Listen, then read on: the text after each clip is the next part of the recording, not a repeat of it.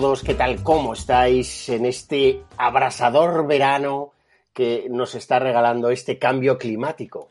Estamos asfixiados con unas temperaturas absolutamente tropicales y bueno, no nos queda más remedio ah, que acostumbrarnos porque parece ser, según dicen los expertos, que nos encontramos hasta ante el verano más fresco de los próximos veranos.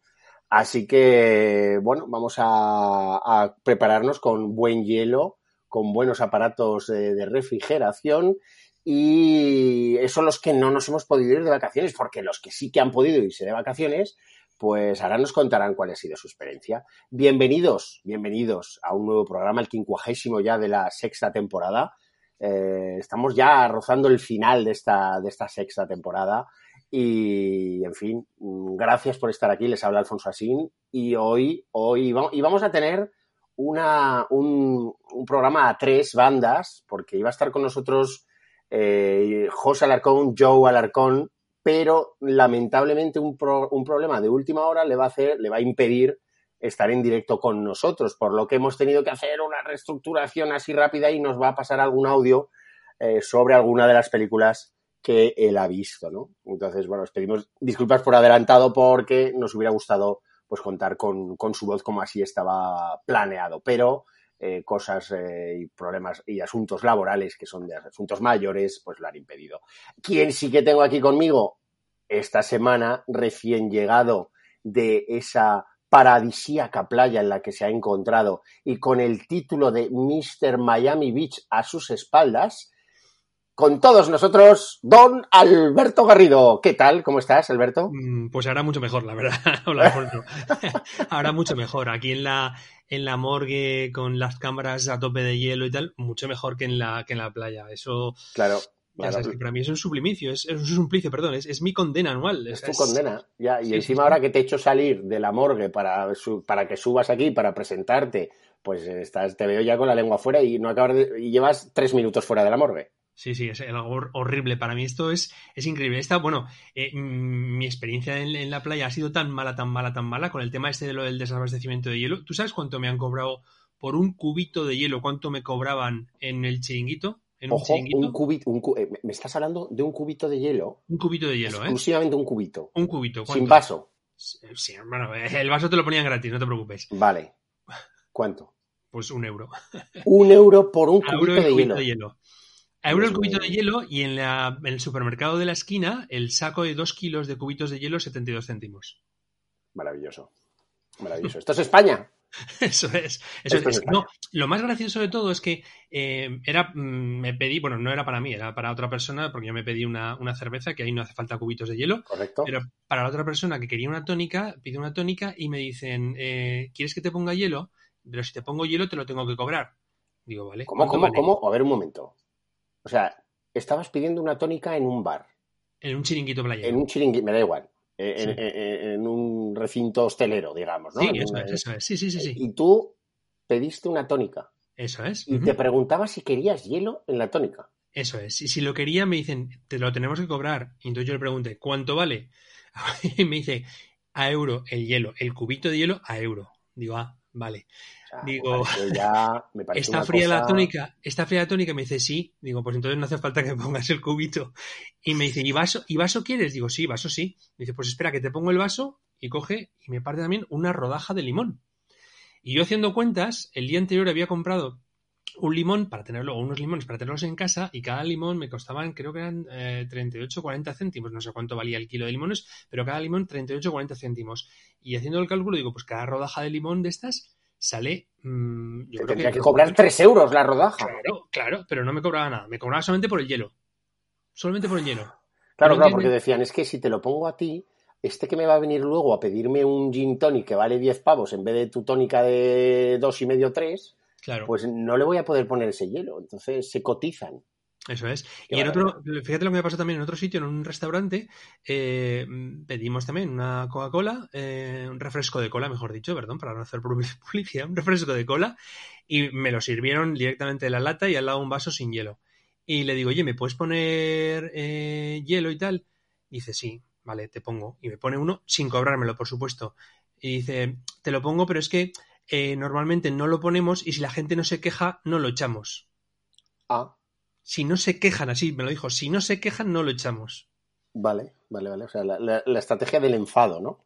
Sí, sí, sí, sí. Si O sea, protestas, si, te lo si ponen. cuela, si cuela, te lo sirvo sin hielo. Yo lo que he estado leyendo por ahí es que eh, la ley les asiste para cobrarte el, el hielo, pero tiene que estar indicado en las cartas lo que vale la bebida, la misma bebida, lo que vale con y sin hielo. ¿Sabes? Claro, O sea, tú, si en una dicen, tú como, como buen eh, licenciado, ¿no? Has, investigado las leyes y las normas. Eso es, letrado. exactamente. Pues exactamente, si en una carta te dice que la el, refresco de cola o el refresco de naranja, lo que sea, te vale 2 euros sin hielo y al lado te pone 2,50 con hielo o 3 euros con hielo, eso es perfectamente lícito y pueden hacerlo sin, sin ningún problema. Pero si no lo que especifica, si no lo especifican y te lo cobran, eh, pues ahí sí que puedes ir, supongo que a la oficina de consumidor, del consumidor a, a protestar, vamos, porque eh, tú puedes pedir una hoja de reclamaciones y en la hoja de reclamaciones seguramente te vendrá, te vendrá el precio de la bebida y te, te vendrá sin el hielo, lógicamente. Entonces eh, puedes protestar porque te, te- te están cobrando más, pues sí, sí, así sí, es. te- te están Curioso, sangrando, vamos, por ese hielo. Sí. Bueno, bueno, pues curiosidades aparte y ya te puedes quitar el, la banda esa de, de Mr. eh, Miami Beach. Sí, y que ahora, ahora... da calor, ¿eh? bueno, eh, tenemos aquí a lo más granado, ¿no? De lo que es eh, en habla y fin estamos, pues, la gente eh, VIP, gente VIP, los oyentes son los VIP, nosotros somos VIP, todo VIP. Y tú eres Mr. Miami Beach. Así es. Fue una dura pugna, ¿eh? Ahí estaban también, estaba Santi. eh, Pero claro, Santi. ese es Mr. eh, Hospitalet, Hospitalet, exactamente, sí, sí. claro, Sí, sí, ya sí, es diferente. Es distinto, es distinto. Yo que tengo, ostento el título en Mr. Cambrils, Cambrils. claro. Un día, un día, o sea, un año estaremos los tres en el certamen de Mr. Costa Dorada, ¿no? Exacto, exacto. Nos, nos citarán Representando a- en el certamen de Mr. Costa Dorada, representando a Cambrils, eh, Alfonso Sin, Exacto. representando a Hospitalet, Santiago Abad, y representando a, a Miami Beach, a Miami Playa, Alberto Garrido, ya está. Oye. Correcto. Un saludo desde aquí a todos los oyentes de la Costa Dorada, eh, que, tanto nos hace disfrutar en esta época veraniega. Bueno, algunos la- se la han hecho disfrutar ya o sufrir y otros nos la harán disfrutar en un breve tiempo. Así que, así que, bueno, pues dicho esto, dicho esto, si te parece, Alberto, nos Venga. vamos ya porque eh, bueno, supongo, supongo que eh, el ratito este que has venido antes habrás desconectado toda la parafernalia Sí. esa que nos hiciste hacer a, a Ricard y a mí. Sí, sí, he desconectado la parafernalia. Es más, lo que he hecho ha sido cambiar los códigos de seguridad. El segundo y el tercer nivel de seguridad están cambiados, o sea que ya. eh, O sea, queridos oyentes, no hace falta que vengáis al, no, no, no, que no se al edificio, al Empire, habla de cine building, a que es meteros en la morgue porque Alberto ha sido previsor y lo ha modificado. Efectivamente. Vale, bueno, pues venga, vamos para abajo. Eh, Espero que hayas hecho hueco para una cerveza esta vez. Sí, y, sí, no te preocupes. y, mm, venga, abre. Venga. Bueno, pues venga, eh, ya que estamos aquí fresquitos, ahora yo me siento y te cedo eh, la voz, la voz cantante. ¿eh? Así que Vale. cuéntanos, cuéntanos qué ha sucedido en la morgue esta semana. Bueno, pues como dices, además, eh, has dicho la voz cantante, además de simplemente comentar, porque ya lo hizo perfectamente la semana pasada Ricard, eh, aludió al, al- al fallecimiento, a la entrada en la morgue de Olivia Newton-John. Yo tampoco quiero comentar más que simplemente que para mí, bueno, independientemente de sus méritos cinematográficos, era alguien muy, muy querido. Pues, pues supongo que como en esto no soy nada original, ¿no? Como el resto de, de gente, de adolescentes de, de mi generación o de generaciones venideras, por su papel en de Sandy en, en Gris y luego también el de, el de Sanadu. Sanadu, que era una película bastante. que yo creo que en la época fue muy, muy criticada, muy, muy kitsch, muy hortera, pero que a mí las canciones de que cantaba eh, Olivia Newton-John ahí eran música de la, de la ELO, de la Electric Light Orchestra y tal. A mí me encantaba esa canción de Sanadu. Yo recuerdo que, que aquel, aquel año, que yo no sé, tendría 12 o 13 años, a mí me, me flipaba un montón aquella canción. Pero bueno, esos son recuerdos y, y la verdad es que, eh, como decimos siempre, ¿no? Sus canciones, las canciones de Olivia Newton-John siempre están ahí para, para acordarnos de ellas y para traernos, pues eso, otros tiempos mejores, peores, otros tiempos sencillamente, ¿vale? Diferentes, eso es. Eso es, distintos. Pues mira, vamos a hablar de un, un señor, un escritor y periodista inglés que se, llamaba Nicole, eh, Nicholas Evans, que ha fallecido. Este escritor, además, yo creo que es muy conocido, sobre todo por eh, que él escribió la novela El hombre que se roba al, al oído de los caballos, que te acuerdas que, que es una película que dirigió Robert Redford y que protagonizaba el propio Robert Redford con una Scarlett Johansson muy, muy jovencita. Bueno, pues eh, este señor Nicholas Evans nos ha dejado y ha entrado en la morgue esta misma semana.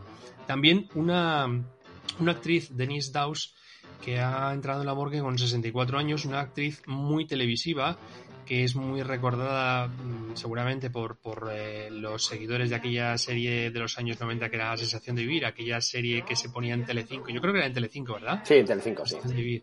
Eso es. Pero bueno, que hizo, además de, de, un papel más o menos fijo en Sensación de Vivir, la vimos, como he dicho antes, en muchas series de televisión, en, House, en Castle, en Brujadas, y luego también en cine hizo cosas como Pleasantville eh, o, o, Entrenador Carter, ese Coach Carter, o en aquella también aquella película que también salía creo Robert Redford en ese Sneakers esos fisgones o en Starship Troopers de Verhoeven en fin era una actriz bueno pues eh, bastante conocida en, en, eh, en, la televisión y el cine norteamericano. Eh, luego también a una edad muy, muy longeva, 102 años, ha fallecido un músico y guitarrista, un señor llamado Bill Pittman, cuya, cuya guitarra la hemos podido oír en, distintos, en distintas grabaciones de, de artistas, pues de, de, todo tipo, ¿no? Y que, como curiosidad, este señor era el que tocaba el ukelele que sonaba en aquella canción también mítica donde la saya, aquel Raindrops Keep Falling on My Head, on my head que daba, que era la, la, canción principal de aquella película de George Roy Hill, que era Dos hombres y un destino, con Paul Newman y Robert Redford. Eh, todo el mundo, yo creo que recordamos aquella escena en la que, en la que va eh, Paul Newman en la bicicleta y lleva eh, a Catherine Ross ahí sentada en la, en la cesta, ¿no? Y suena ese Raindrops keep falling on my head. Bueno, pues el ukelele, que si lo estamos escuchando ahora, ¿no? Sí, lo era, ponemos de fondo, sí. Lo ponemos de fondo, lo, escuchaba, lo, lo tocaba Bill Pittman, que además, eh, como decía antes, era guitarrista y su guitarra la podemos oír en grabaciones mmm, también legendarias como son el Strangers in the Night de, de Frank Sinatra o The Way We Were, una, canción muy cinematográfica de, Barbara Streisand o Good Vibration de los Beach Boys y, luego además también como guitarrista participó en la grabación de bandas sonoras como Mash o como la de Robert Altman o como uno de los nuestros de, de Martin Scorsese. Eh, la gran desaparición o la desaparición más sonada, yo creo, esta, semana, sin duda, ha sido la de Anne Hedge. Anne porque además creo recordar que el accidente que tuvo eh, fue, el, si fue el lunes o el martes de la semana pasada, me parece, ¿no? Y ha tardado como unos 4 o 5 días, ha estado ahí pues prácticamente en muerte cerebral, hasta que al final pues ya eh, desgraciadamente ha, ha fallecido a una edad muy, muy temprana, con 53 años esta, esta actriz que, bueno, pues eh, yo creo casi todo el mundo la recuerda por aquella película que eran seis días, siete noches, ¿no? Junto a, a Harrison Ford. Pero bueno, yo mmm, tengo por aquí apuntadas otras como eh, Aprendiendo a Vivir de James L. Brooks, aquella cortina de humo de Barry Levinson con Dustin Hoffman y, y Robert De Niro, Volcano también, o, o Donnie Brasco con, con Johnny Depp. Eh, bueno, era una actriz muy conocida mmm, en el cine y también en televisión. Hizo cosas. Bueno, ah, perdón, en cine también era. El remake aquel que hizo Gus Van Sant de Psicosis era Marion Crane, el papel que hizo Janet Leigh en la versión de, de Hitchcock, ¿no? Y luego, en, como decía antes, en televisión, pues también la vimos en, una serie de esas también muy, muy famosa, que era eh, Ali McBeal, o en Cuántico, en fin, yo creo que era una actriz pues que, mmm, tenía, tenía eso, un, un, gran recorrido, tuvo un gran recorrido en, en cine y televisión y además eh, yo creo que fue de las primeras eh, actrices en declarar abiertamente su sexualidad, ¿no? Porque ella fue novia de Ellen DeGeneres, ¿verdad? ¿Es así? Sí, es así. Y, fueron de las primeras en, en mostrar eh, al mundo pues su, su, relación sin ningún tapujo, abiertamente, ¿no? Y, y, y, bueno, pues en ese sentido, a las dos, las dos son, son pioneras, ¿no? En este, en este aspecto, ¿no? Eh, como digo, nos ha dejado a una edad muy temprana, con 53 años. Eh, y finalmente dejó para el final a un señor que era eh, escritor, Raymond Briggs, un escritor inglés, escritor y también dibujante e ilustrador, que, que a él, pues, él fue es la persona que está detrás de los dibujos en los que se basaba un corto que no sé si tú recordarás, a mí me suena haber hablado alguna vez de él, un corto se llamaba The Snowman, El hombre de nieve, un corto del año 82 que estuvo nominado al, al mejor cortometraje de animación que una de las voces la ponía David Bowie, y luego em, tuvo tanto éxito el, este corto de Snowman, que está basado en, un personaje que, era el father, o sea, ese hombre de nieve que iba eh, que le llevaba a un niño a visitar al, padre eh, de las navidades, etcétera, tuvo tanto éxito este, este, este corto que Raymond Briggs hizo también una novela gráfica que luego eh, sirvió para hacer una película que este, de esta seguro que te acuerdas, que era aquella Cuando el viento sopla. Una película de animación para adultos, con una pareja de jubilados, magnífica y muy sobrecogedora, de una pareja de jubilados que había una guerra nuclear entre Gran Bretaña y la Unión Soviética, y la música la ponía también Bowie, me parece, creo recordar una película muy, muy impactante, efectivamente. Bueno, pues este señor Raymond Briggs, como digo, estaba detrás de la, de la animación o de los, de los dibujos, ¿vale? Tanto de, Snowman como de Cuando el viento sopla. Y con esto, si te parece, pues podemos cerrar la, la morgue por hoy. Bueno, pues con esto efectivamente la cerramos. Bueno, pues eh, ahora no hace falta dejar la llave debajo porque te la quedas tú en tu bolsillito. Y nos vamos hacia arriba y bueno, vamos a la, a la sala de la interrogación. Vamos a, oh. esa, a la sala del tiempo es oro. Vamos ahí. Porque ya sabes que tienes que rendir visita. Sí, pero llevo dos semanas desentrenado, ¿eh? Llevas dos semanas desentrenado y por lo tanto no voy a ser muy exigente. Vale. Estás ¿Has escuchado la taquilla de estos días? Sí, sí, sí, por supuesto. Por supuesto. Incluso esa, esa victoria de, con la foto finish de, de Ricard. Sí, sí, sí. sí porque es que, claro, según qué datos, pues puede hacer que cambie la cosa, ¿no?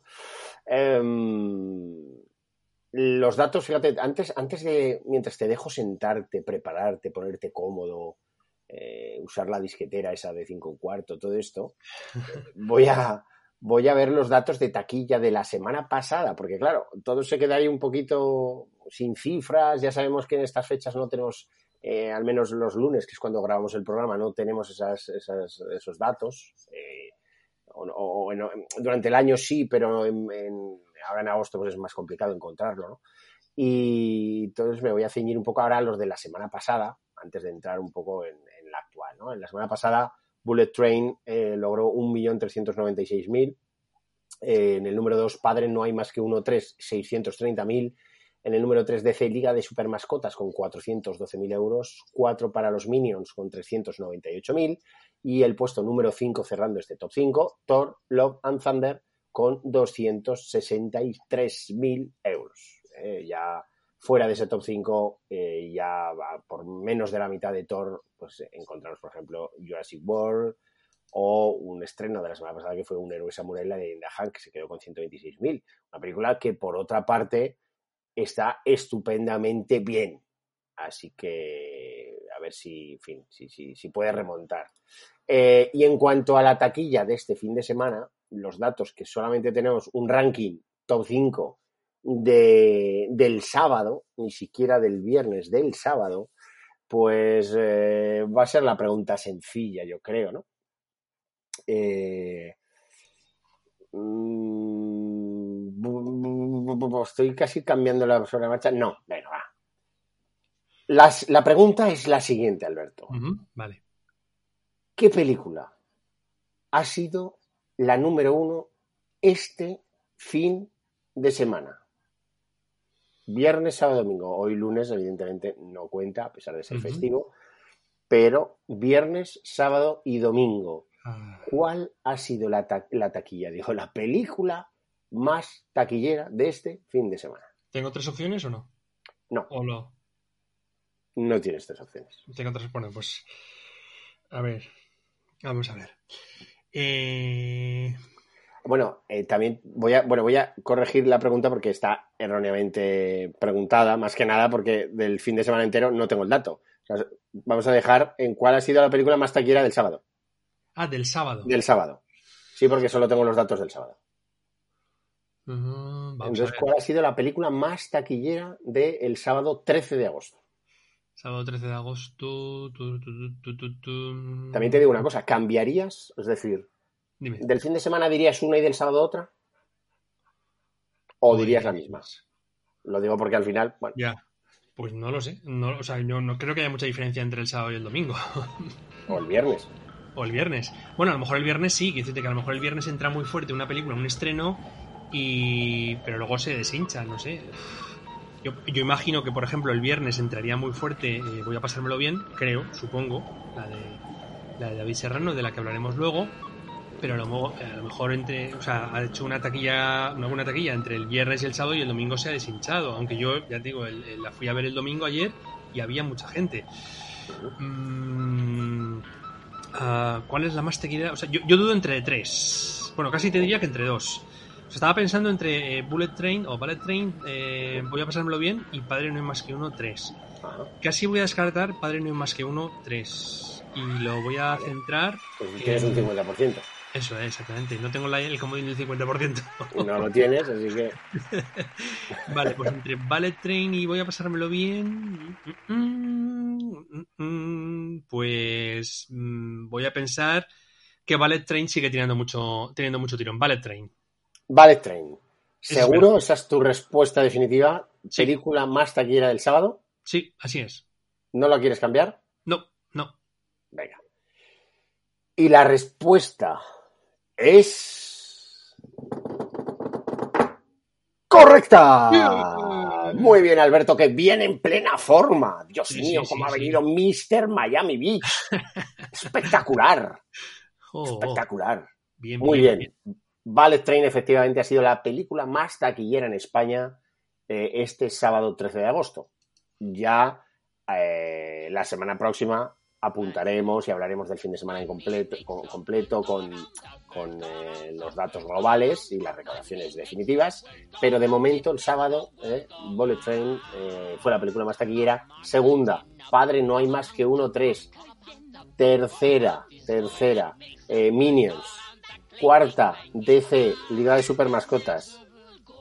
O sea que mm, la, la bestia se ha quedado sexta. Y, y me parece que voy a pasármelo bien, no aparece ni por allí. O sea, es que ha sido una cosa un poquito curiosa. Eh, ya digo que los datos estos son un poco mm, cogidos así. Eh, tenemos eh, pues las dos primeras, eh, Bullet Train, Padre no hay más que uno tres, que fueron primera y segunda. Eh, pero sin embargo, aquí en este informe no aparece. Pues yo fíjate, yo pensaba que voy a pasármelo bien, iba por lo menos eh, el fin de semana o viernes sábado, iba a pegar así fuerte. Y ya te digo, mi, mi experiencia ayer en el cine es que había bastante gente. A ver, eh, el texto que estoy leyendo hay una errata, entonces muy probablemente hace referencia a que la tercera fue Voy a pasármelo bien, cuarta. Minions y quinta DC. Eh, entonces, bueno, vamos a dejarlo así, vamos a pensar que, porque a mí se me hace increíble que no esté en el top 5, así que yo creo que es un error que hay. Y efectivamente, tercera eh, va a ser eh, la de Voy a pasármelo bien, pero en cualquier caso, ya digo, bueno, estos datos al final es simplemente pues, un dato más y un poco para hacer el juego. Veremos la semana que viene cuáles han sido esos datos definitivos, ¿no? Y, y la película de David Serrano, pues veremos a ver en, en qué posición ha terminado en la recaudación global de viernes, sábado y domingo. Así que bueno, pues esto es la taquilla, que lo que ha dado de sí este, este fin de semana, este puente largo, ¿eh? de- eh, el puente este largo donde siempre eh, dicen que es el puente del autónomo, ¿no? Donde muchos de los pequeños negocios y autónomos pues utilizan para, para irse de vacaciones y se nota en las ciudades, ¿no? En las grandes capitales donde eh, pues muchos, muchos negocios, muchas eh, empresas pues están, están cerradas, ¿no? Así que vamos a, Alberto, si te parece, a subir y nos vamos a ver qué ha dado de sí, o qué han dado de sí los estrenos de esta semana. Venga.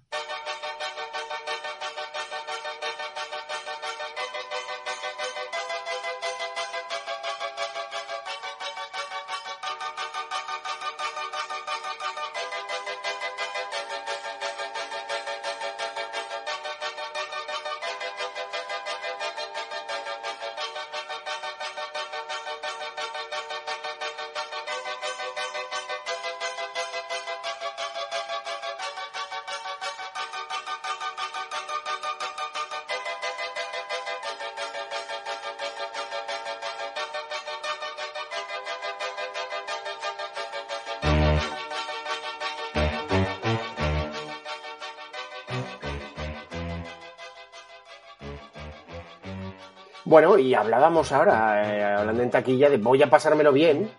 Y yo creo que es la película que la que debemos abrir eh, este, este programa, ¿no? En la sección de estrenos de esta semana, la película de David Serrano, con lógicamente mención y leitmotiv y música de Hombres G. Y que, bueno, dicen que es eh, un poco la película con la música de nuestras vidas, ¿no? Dice, ¿no? O, o no sé cómo lo dice exactamente el título pero, pero bueno, no, no, es mi caso porque yo no he crecido con la música de los hombres G, es más, no me gusta, pero no hay ningún problema, no hay ningún problema por eso, así que vamos a escuchar, voy a pasármelo.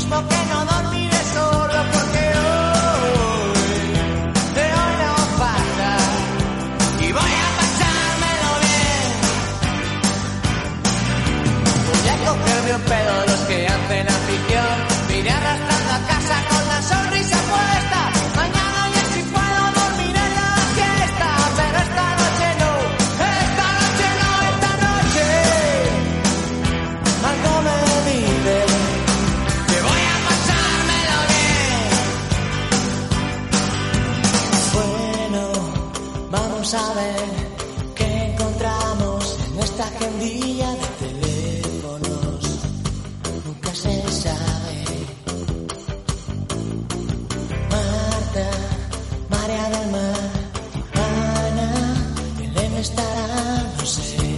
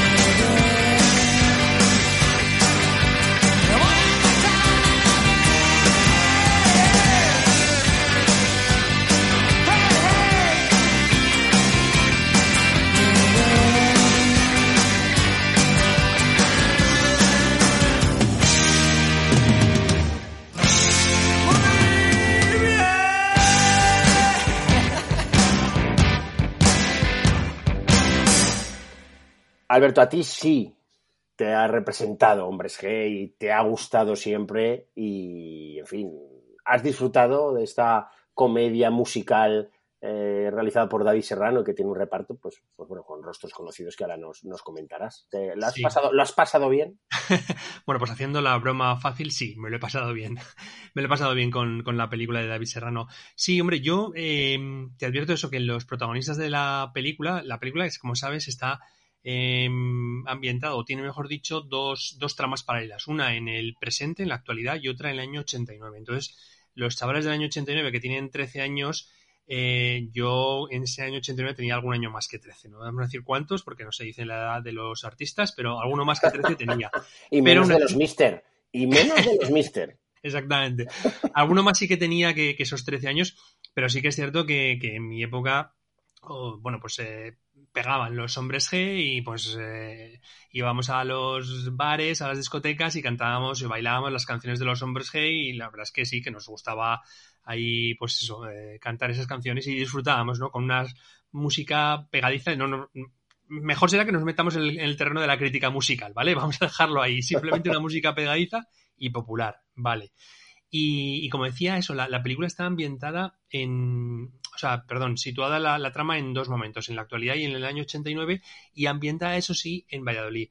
Y eso también me toca muy, muy directamente, porque la, la película eh, refleja pues un montón de, o sea, se ven un montón de, lugares, de sitios conocidos de la ciudad de Valladolid, sitios conocidos por, por mí, porque mi, familia es de allí, entonces he estado muchísimo tiempo en, en Valladolid, eh, eh, no te voy a decir que vivir, pero, pero casi prácticamente durante mucho tiempo allí en, Valladolid, entonces todos los lugares así que, que salían en la película los reconocía y vamos, en ese sentido pues también eh, quiero decir, es un plus, ¿no? Para, para, para, mí, por lo menos, y también para la gente que, que, conozca Valladolid. Y eso, además, yo creo que es, es algo positivo, ¿no? El hecho de que a lo mejor es esta historia la podrían haber situado perfectamente, bueno, en Valladolid o en cualquier otra ciudad de provincias, pero la podrían haber situado mm, o ambientado en, en Madrid. Y, y, el hecho de llevársela a un sitio, a un lugar, como digo, una ciudad de provincias, le da un toque de originalidad, ¿no? un saludo, ¿no? A todos los vallisoletanos. Claro, a todos los pucelanos, exactamente, eso es, eso es. Bueno, pues, ¿qué nos cuenta este Voy a pasármelo bien? Nos habla de eso, de un, unos chavales que en ese año 89 tienen eso, 12, 13 años y, cómo están viviendo esa, ese momento de euforia con los hombres G, están ahí, eh, que, lo, petaba, ¿no? En aquella época, como digo, los hombres G, y a la vez tenemos esa otra trama que está ambientada en la actualidad, en la que vemos a esos mismos cuatro personajes, cuatro chavales, los vemos pues con 30 años más, en el año 2019 o 2020, ¿no? Y eh, bueno, pues uno de, esos protagonistas eh, infantiles, una chica en concreto, en concreto Laila, Laila, perdón, en la eh, bueno, pues en, el momento actual resulta que se ha convertido en una directora de cine, que ha ganado un Oscar, que tiene una carrera en el mundo del cine muy exitosa, y la Seminci de Valladolid, ¿eh? la Semilla de Valladolid decide homenajearla, rendirle homenaje y darle un premio. Y es la excusa perfecta para que ella vuelva a ver a sus amigos de la infancia y recuerde, pues eso, eh, aquellos sentimientos, aquellas aventuras eh, y que, bueno, pues se produzcan, pues esas dos historias, como digo, esas dos historias románticas, ¿no? Por un lado, la, la, la comedia romántica agridulce de la actualidad, del año 2019, ¿no? Con eh, el protagonista que se llama David, como el, cantante de los, de los hombres G y que interpreta eh, Raúl Arevalo, que, cuando, era, cuando era un adolescente, cuando tenía 13 años, se enamoró de esta chica, de esta Laila, y, no llegó nunca a declararle su, amor, ¿no? Y entonces, 30 eh, años más tarde, parece que se pueda retomar esa, esa relación, ¿no? Parece que, y en eso consiste esa comedia romántica agridulce de la actualidad y lo va alternando, como decía, con, eh, escenas o con la historia en el año 1989. Eh, la película va dando esos saltos temporales eh, prácticamente en la misma escena, muchas veces que coinciden el David, este Raúl Arevalo, del 2019 con el David, el, joven protagonista del año 1989. Podemos hablar incluso de dos películas diferentes, ¿no? Si me apuras, una comedia Em, la del año, la que está ambientada en el año 89, una comedia costumbrista, aunque sea una comedia infantil, pero costumbrista porque te hablan de los años 80, está muy bien ambientada en los años 80, ¿no? Han cogido y por las calles de Valladolid han puesto eh, coches, pues eh, el típico Citroën, ¿cómo se llama? Aquel Citroën CX, me parece, el Citroën C que había muy típico, los For Fiesta, por supuesto, de, de aquella época, o sea, incluso ¿El dos cabinas caballos, telefónicas. o cuál? ¿El qué? ¿El dos caballos? ¿El Citroën dos No, caballos? no, no, no, no, no, no, Oh. ese Citroën que era, que se parecía al tiburón, no sé qué tenía. eh, Ah, ya, el- sí. ¿Sabes cuál te digo, no? Que yo creo Sí, que era el, el, el CX. Sí, estaba el, BX. el BX, el CX. Sí, uno de esos exactamente. El For Fiesta, blanco, como el de la canción. Y luego lo que decía, eh, eh, ya lo de cabinas telefónicas, que hoy en día prácticamente no se ven. O luego incluso algún golpe también muy, muy bueno, que es un Galerías Preciados. Oh, Galerías Preciados, que con el logo de Galerías Preciados de la época. O sea que eh, la han ambientado bastante, bastante bien la, la película.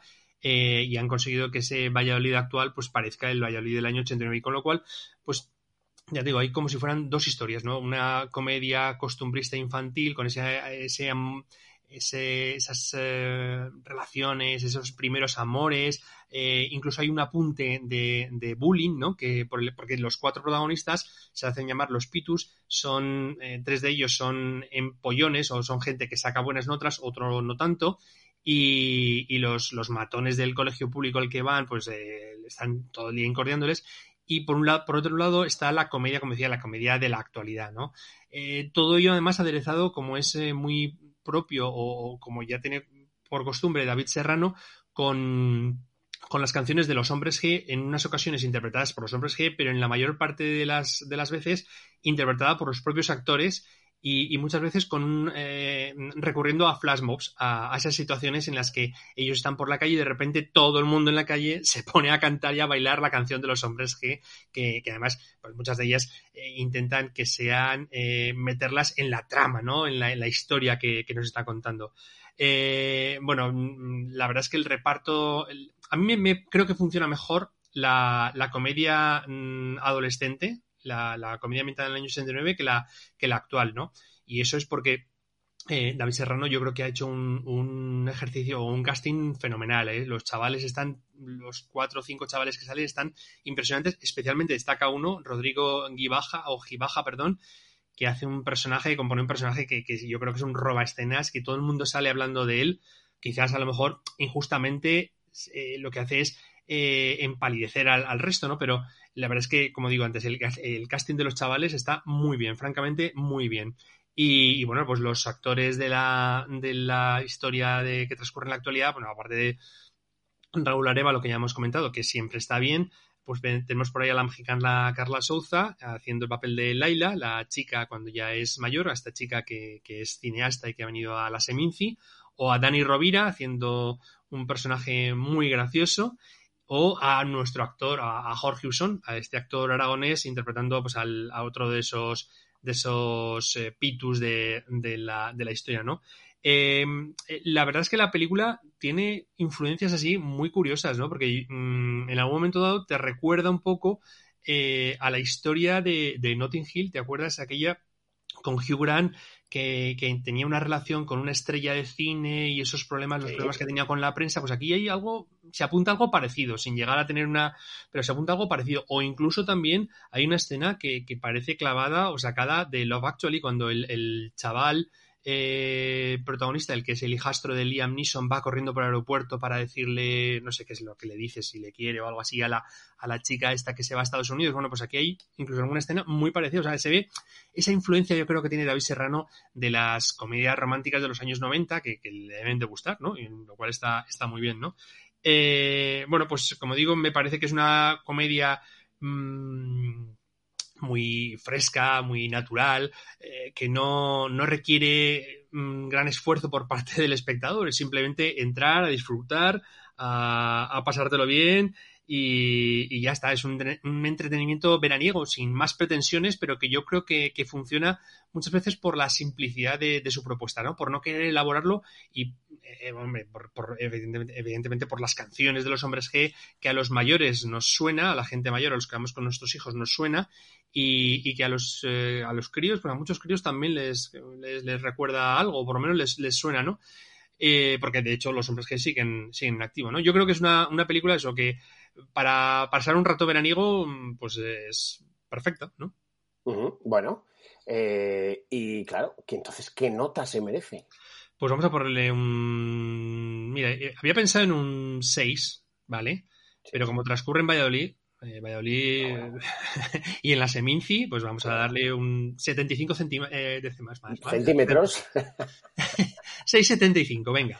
Un 6,75, muy bien. Para, voy a pasármelo bien la película de David Serrano. Y como os decía al principio, eh, íbamos a contar con Joe Alarcón, el gran Joe Alarcón, eh, titular de la claqueta de Radio Marca, junto, por cierto, a Pepe Nieves, que hoy es su cumpleaños. Le mandamos un fuerte abrazo, unas felicitaciones junto también a Chema, nuestro grandísimo Chema, que hoy cumple nada más y nada menos que años.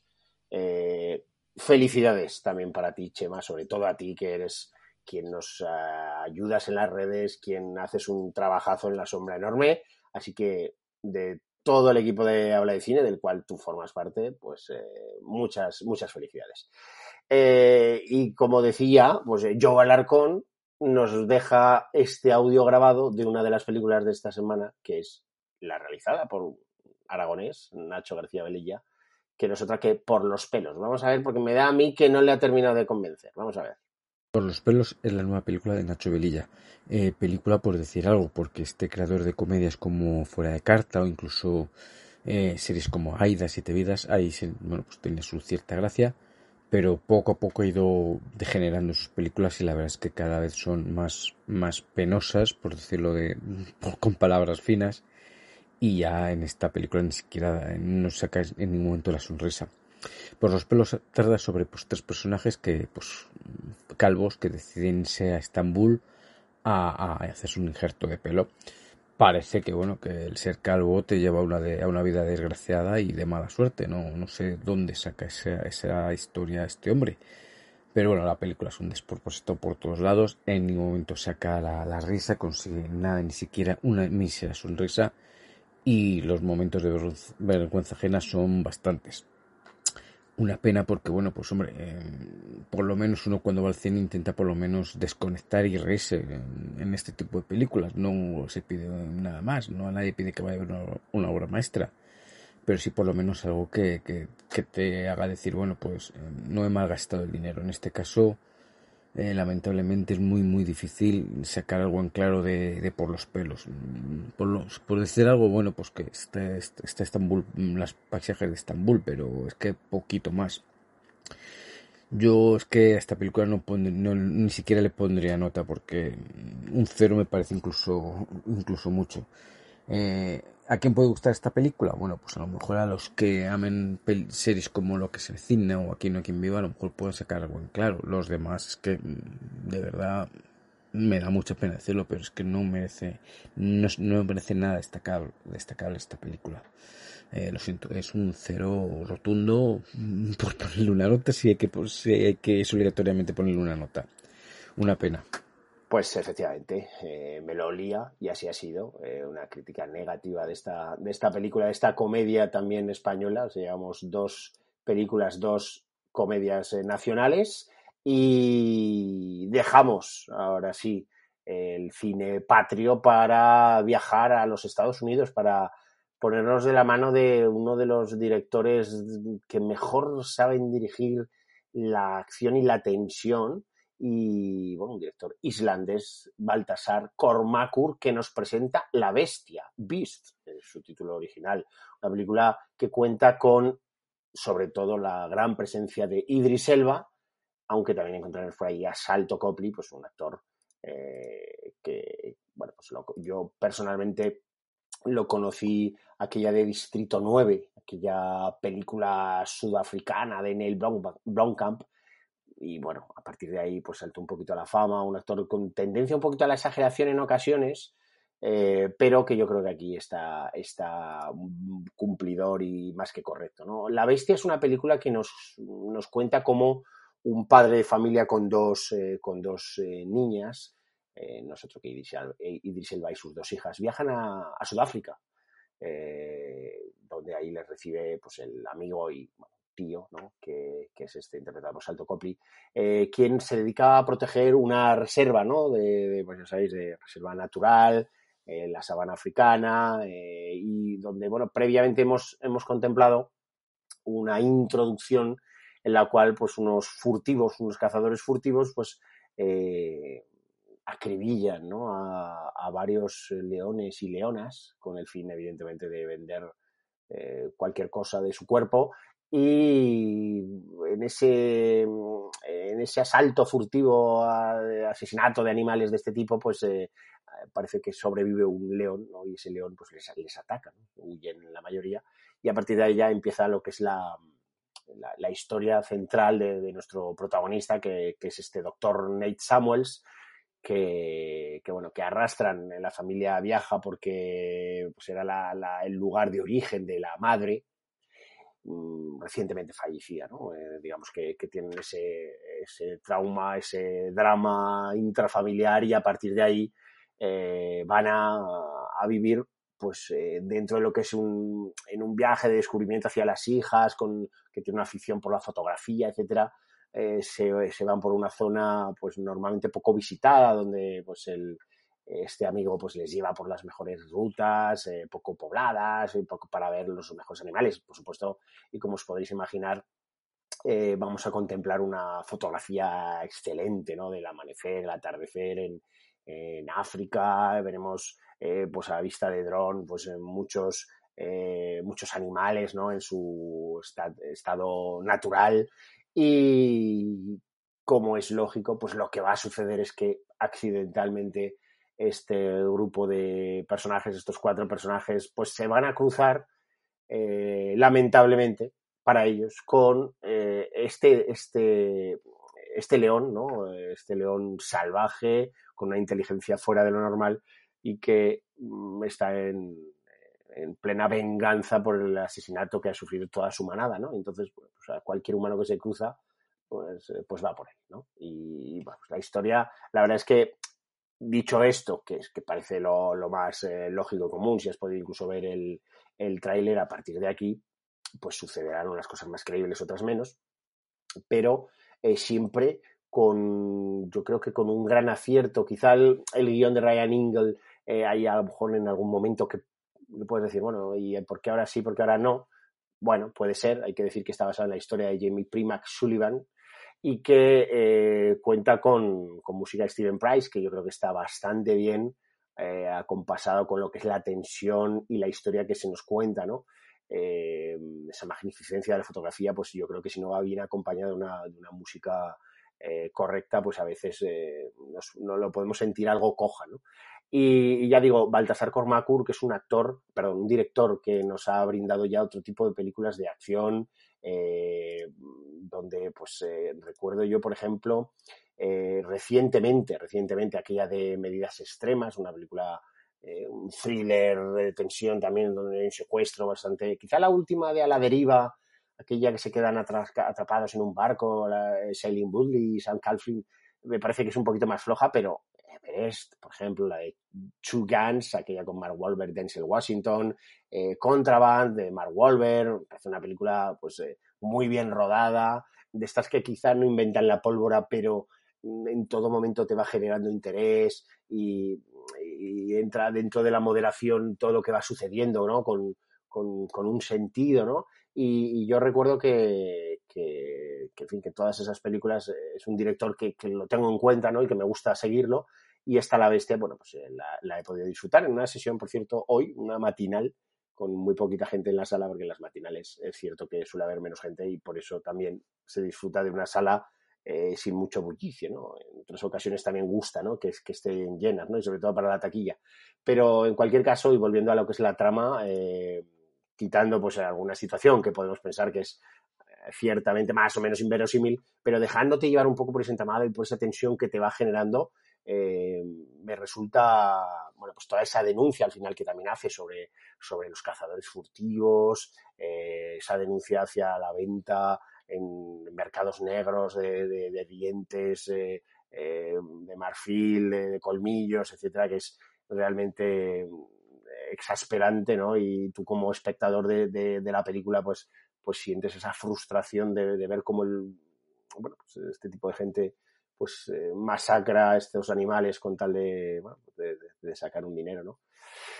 En definitiva, la supervivencia en ocasiones, ¿no? Pero a veces es más que supervivencia, es un poco la explotación de un grupo de, de africanos que no tienen que llevarse la boca con tal de luego lucrarse unos terceros, ¿no? Esas mafias que hay alrededor. Bueno, todo esto evidentemente se denuncia y, luego al final, bueno, pues todo el entramado que, como digo, eh, yo creo que, se disfruta, se, vive en tensión, una pantalla grande con esa fotografía, esa música, yo creo que, que se, se, incrementa, como es lógico, y que hace que sea una película muy recomendable para ir a ver en estas, en estas épocas, en este verano, ¿no? donde hace mucho calor y donde el poder refugiarnos, pues hora y media que dura la película eh, a fresquito y tal, bueno, pues siempre, siempre es agradable. Así que eh, un, seis y medio voy a dar a, la bestia, una, una película estimable y, e interesante.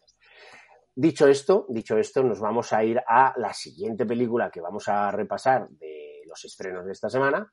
Y para ello, pues también vamos a contar con el gran Joe Alarcón, que nos deja también, como no, este audio de la misma. Así que vamos a escuchar su comentario sobre Con canas y a lo loco, una película americana eh, dirigida por Katie Aselton. Vamos a escuchar. Con Canes de lo Loco es el nuevo trabajo de una directora que se llama Katy Asselton, una directora para mí totalmente desconocida que no conocía nada de sus anteriores trabajos. Con Canes Loco es una comedia muy convencional a mayor gloria de Diane Keaton. Eh, la historia sobre pues, una joven que bueno pues tiene mente de persona mayor porque siempre vive con su ha vivido con su abuela y siempre pues todo lo que era lo relacionado con su edad de juventud de 20 años pues nunca le ha nunca le ha apasionado siempre era pues de ir con personas mayores vestirse como personas mayores incluso la ideología pues todo de personas mayores en una despedida soltero de una de sus amigas pues aburrida de toda la marcha que se llevan en discoteca en discoteca decide visitar a un a una especie de curandero en un parque de atracciones y allí se convierte en una le convierte en una persona mayor. Aquí ya aparece el personaje de Diane Keaton, que es la persona mayor de esta chica joven. Y es las las eh, equivocaciones, los equívocos de, esta chica, de esta mujer, que bueno, pues lógicamente tiene que despistar ante las personas, ante sus amigas, y bueno, pues las, ante las personas mayores tiene que decir que es la tía de, de la chica joven de la que es una película muy convencional, que es divertida, no aburre tampoco, mm, pasará mayor gloria que enseguida en cuanto la veas te vas a, se te va a olvidar. Pero bueno, pues trata sobre las relaciones humanas, sobre los, pues las primeras impresiones, que siempre pues, mm, salimos equivocados, el conocer a la persona por dentro y no por fuera, pues todas esas cosas que están muy vistas, demasiado vistas, pero bueno, que gracias a Dianquito, pues oyes, por la película no, yo me lo pasé bien, no, no miré el reloj, dura hora y media y bueno, pues oyes, una película que en cuanto sales del cine seguramente ya lo has olvidado, pero oyes, que tampoco le puedes pedir más. Es un, para mí es un cinco y medio, un 6, o sea, que es una película entretenida y poco más, eso sí. Enseguida se te olvida, pero bueno, tampoco vamos a ser exigentes. Muy bien, gracias, gracias Joe por hacernos estos dos comentarios de, estas, eh, de estas dos películas. Y hay que decir que se ha estrenado también, se han estrenado un par de películas más en, en taquillas de nuestros cines. Una de ellas es una cosa muy curiosa, ¿no? Que es una película hindú eh, de 160 minutos llamada Lal Singh Chadda y que eh, es un, ojo, un remake de Forrest Gump. Sí, sí, tal cual, un remake de Forrest Gump, esta película hindú, así que ha estrenado además en bastantes ciudades, así que eh, quien tenga curiosidad por, contemplarla, pues, eh, pues anímense y que nos den su opinión, por cierto, porque eh, nosotros no la hemos podido ver. Y también, y para cerrar un poco el repaso a la cartelera, pues llegaba otra comedia nacional que no es otra que Caribe, todo incluido, una película dirigida por Miguel Ángel García de la Calera y que cuenta en el reparto con Giva Jabuk, Cristina Castaño, Marc Lotet, Alejo Sauras, Terele Pávez todavía aparece por aquí. Yo, eh, fíjate, eh, eh, hemos dicho que no la hemos visto, pero esta película estuvo, claro, es del 2020, llega ahora. Eso te iba a decir, es que es de hace dos años. Estoy haciendo memoria. Y hace dos años estuvo, se presentó a sección oficial en el Festival de Cine de Zaragoza. Y estaba dentro de los largometrajes eh, a competición, digamos, en los que nosotros, precisamente nosotros, el equipo de la de cine, nos ocupábamos de hacer esa selección, ¿no? Y yo recuerdo que la vi, recuerdo que la vi, eh, lo que pasa que han pasado dos años y eh, el, recuerdo es muy vago, pero he de decir que, la película me pareció bastante flojita. El recuerdo era de, de, una película bastante, bastante mala, por cierto, no la seleccionamos, dicho sea de paso. ¿eh? Pero, pero claro, no, no, puedo opinar mucho más. Recuerdo que era, que era flojita. Aquí nos habla de que Alicia es engañada por su novio de toda la vida y acaba en Punta Cana invitada por su mejor amigo para olvidarse de su ex. Y bueno, pues eh, todas esas eh, comedias de enredos eh, eh, que suceden con, con, esta temática, ¿no? Un es, poco... es, una coproducción con la República Dominicana, ¿no? Exacto, que es donde se ha grabado, se grabó y, mm. y donde, bueno, pues, en el típico resort y en esas playas, en esos sitios, pues es donde... Es, es como si fuera casi un reportaje, ¿no? Prácticamente, prácticamente. Los actores yo recuerdo que estaban todos bastante mal. Uh -huh. eh, recuerdo que aparecía por allí, sí, Terele Pávez, eh, la pobre, eh, ya difunta hace un tiempo, y que, bueno, pues eh, lo dicho, pues quien quiera a lo mejor una comedia de enredos con temas de que si engaños, que si parejas vienen, van, entran, salen, pues, pues bueno, pues, pues ahí, ahí la tienen. ¿eh? Es curioso que después de dos años se estrene, yo creo que la han estrenado pues este fin de semana, que, que, es un fin de semana que, bueno, pues eso, como decías tú antes, el de los autónomos, con media claro. España o más de media España de fiesta, y pensando en que a lo mejor pues hay gente que dice, oye, me voy al cine a buscar algo fresquito, va a estar fresquito y ver algo fresquito. Bueno, pues No, efectivamente, Caribe, al final es Caribe, playa claro. y un resort, pues, pues cuando estrenará mejor que en verano, sí, sí, probablemente, sí. ¿no? Es así. Bueno, pues eh, no la vamos a puntuar, eh, porque el recuerdo que tengo es muy vago, eh, más que unas pinceladas, así que por lo tanto la vamos a dejar. Y eso sí, si alguno de, de vosotros pues la, la, habéis visto, pues dejadnos vuestra, vuestro comentario. Em, sí que antes de antes de pasar, ¿verdad?, a, a lo que es la, pues la sección de, de vídeo en casa, pues comentar un poco los eh, distintos eh, mensajes que nos habéis ido dejando ¿no? en distintos lugares, sobre todo en iBox, en la plataforma donde colgamos este, este podcast, y, y donde nos dejabais eh, distintos comentarios. Por ejemplo, eh, Rata comentaba, así como César ya nos hablaba de Predator, el programa anterior, eh, Rata también nos dice que a mí la última de Predator me ha entretenido un montón, típica peli de aventuras de toda la vida, sin lugar eh, para lo contemplativo ni el aburrimiento. Hace un spoiler, así que no lo vamos a leer, y porque más que nada luego vamos a hablar de ella. Eh, María Rosa nos dice que una vez una gozada escucharnos, gracias María Rosa. Dice efectivamente sí un, una corrección a un error eh, dice que salvo error o omisión, decir que Ricard que eh, Olivia Newton-John, aunque afincada en Australia, era inglesa. Efectivamente, eh, Ricard mencionó que era, que era sudafricana, perdón, australiana, perdona, y, y, no, era británica, aunque efectivamente estaba afincada allí y tenía también mucho, mucho enlace con ese, con ese, con esa tierra, ¿no? Fracapa nos decía, dice, no os complico la vida, miremos las películas de los hermanos Marx, grande Ricard. Y también le dice, a ver, Alfonso, si pones como referente de cine de animación de samuráis a Kung Fu, a Kung Fu Panda, puede que algún seguidor del anime tenga ganas de darte una buena, buena colleja. Un abrazo, amigos. Eh, seguid así, lo hacéis genial. Bueno, efectivamente, eh, hay cine de, de samuráis, eh, de animación, eh, hay mangas, pero indudablemente lo que es el cine que ha llegado aquí en, Europa, ¿no? en España en concreto, y recientemente, en los últimos 20 años, eh, la referencia de este cine de mainstream de animación es Kung Fu Panda, nos gusta o no, y es el más cercano que, que nos viene a la cabeza cuando, cuando hablamos de, de, la película de la semana pasada.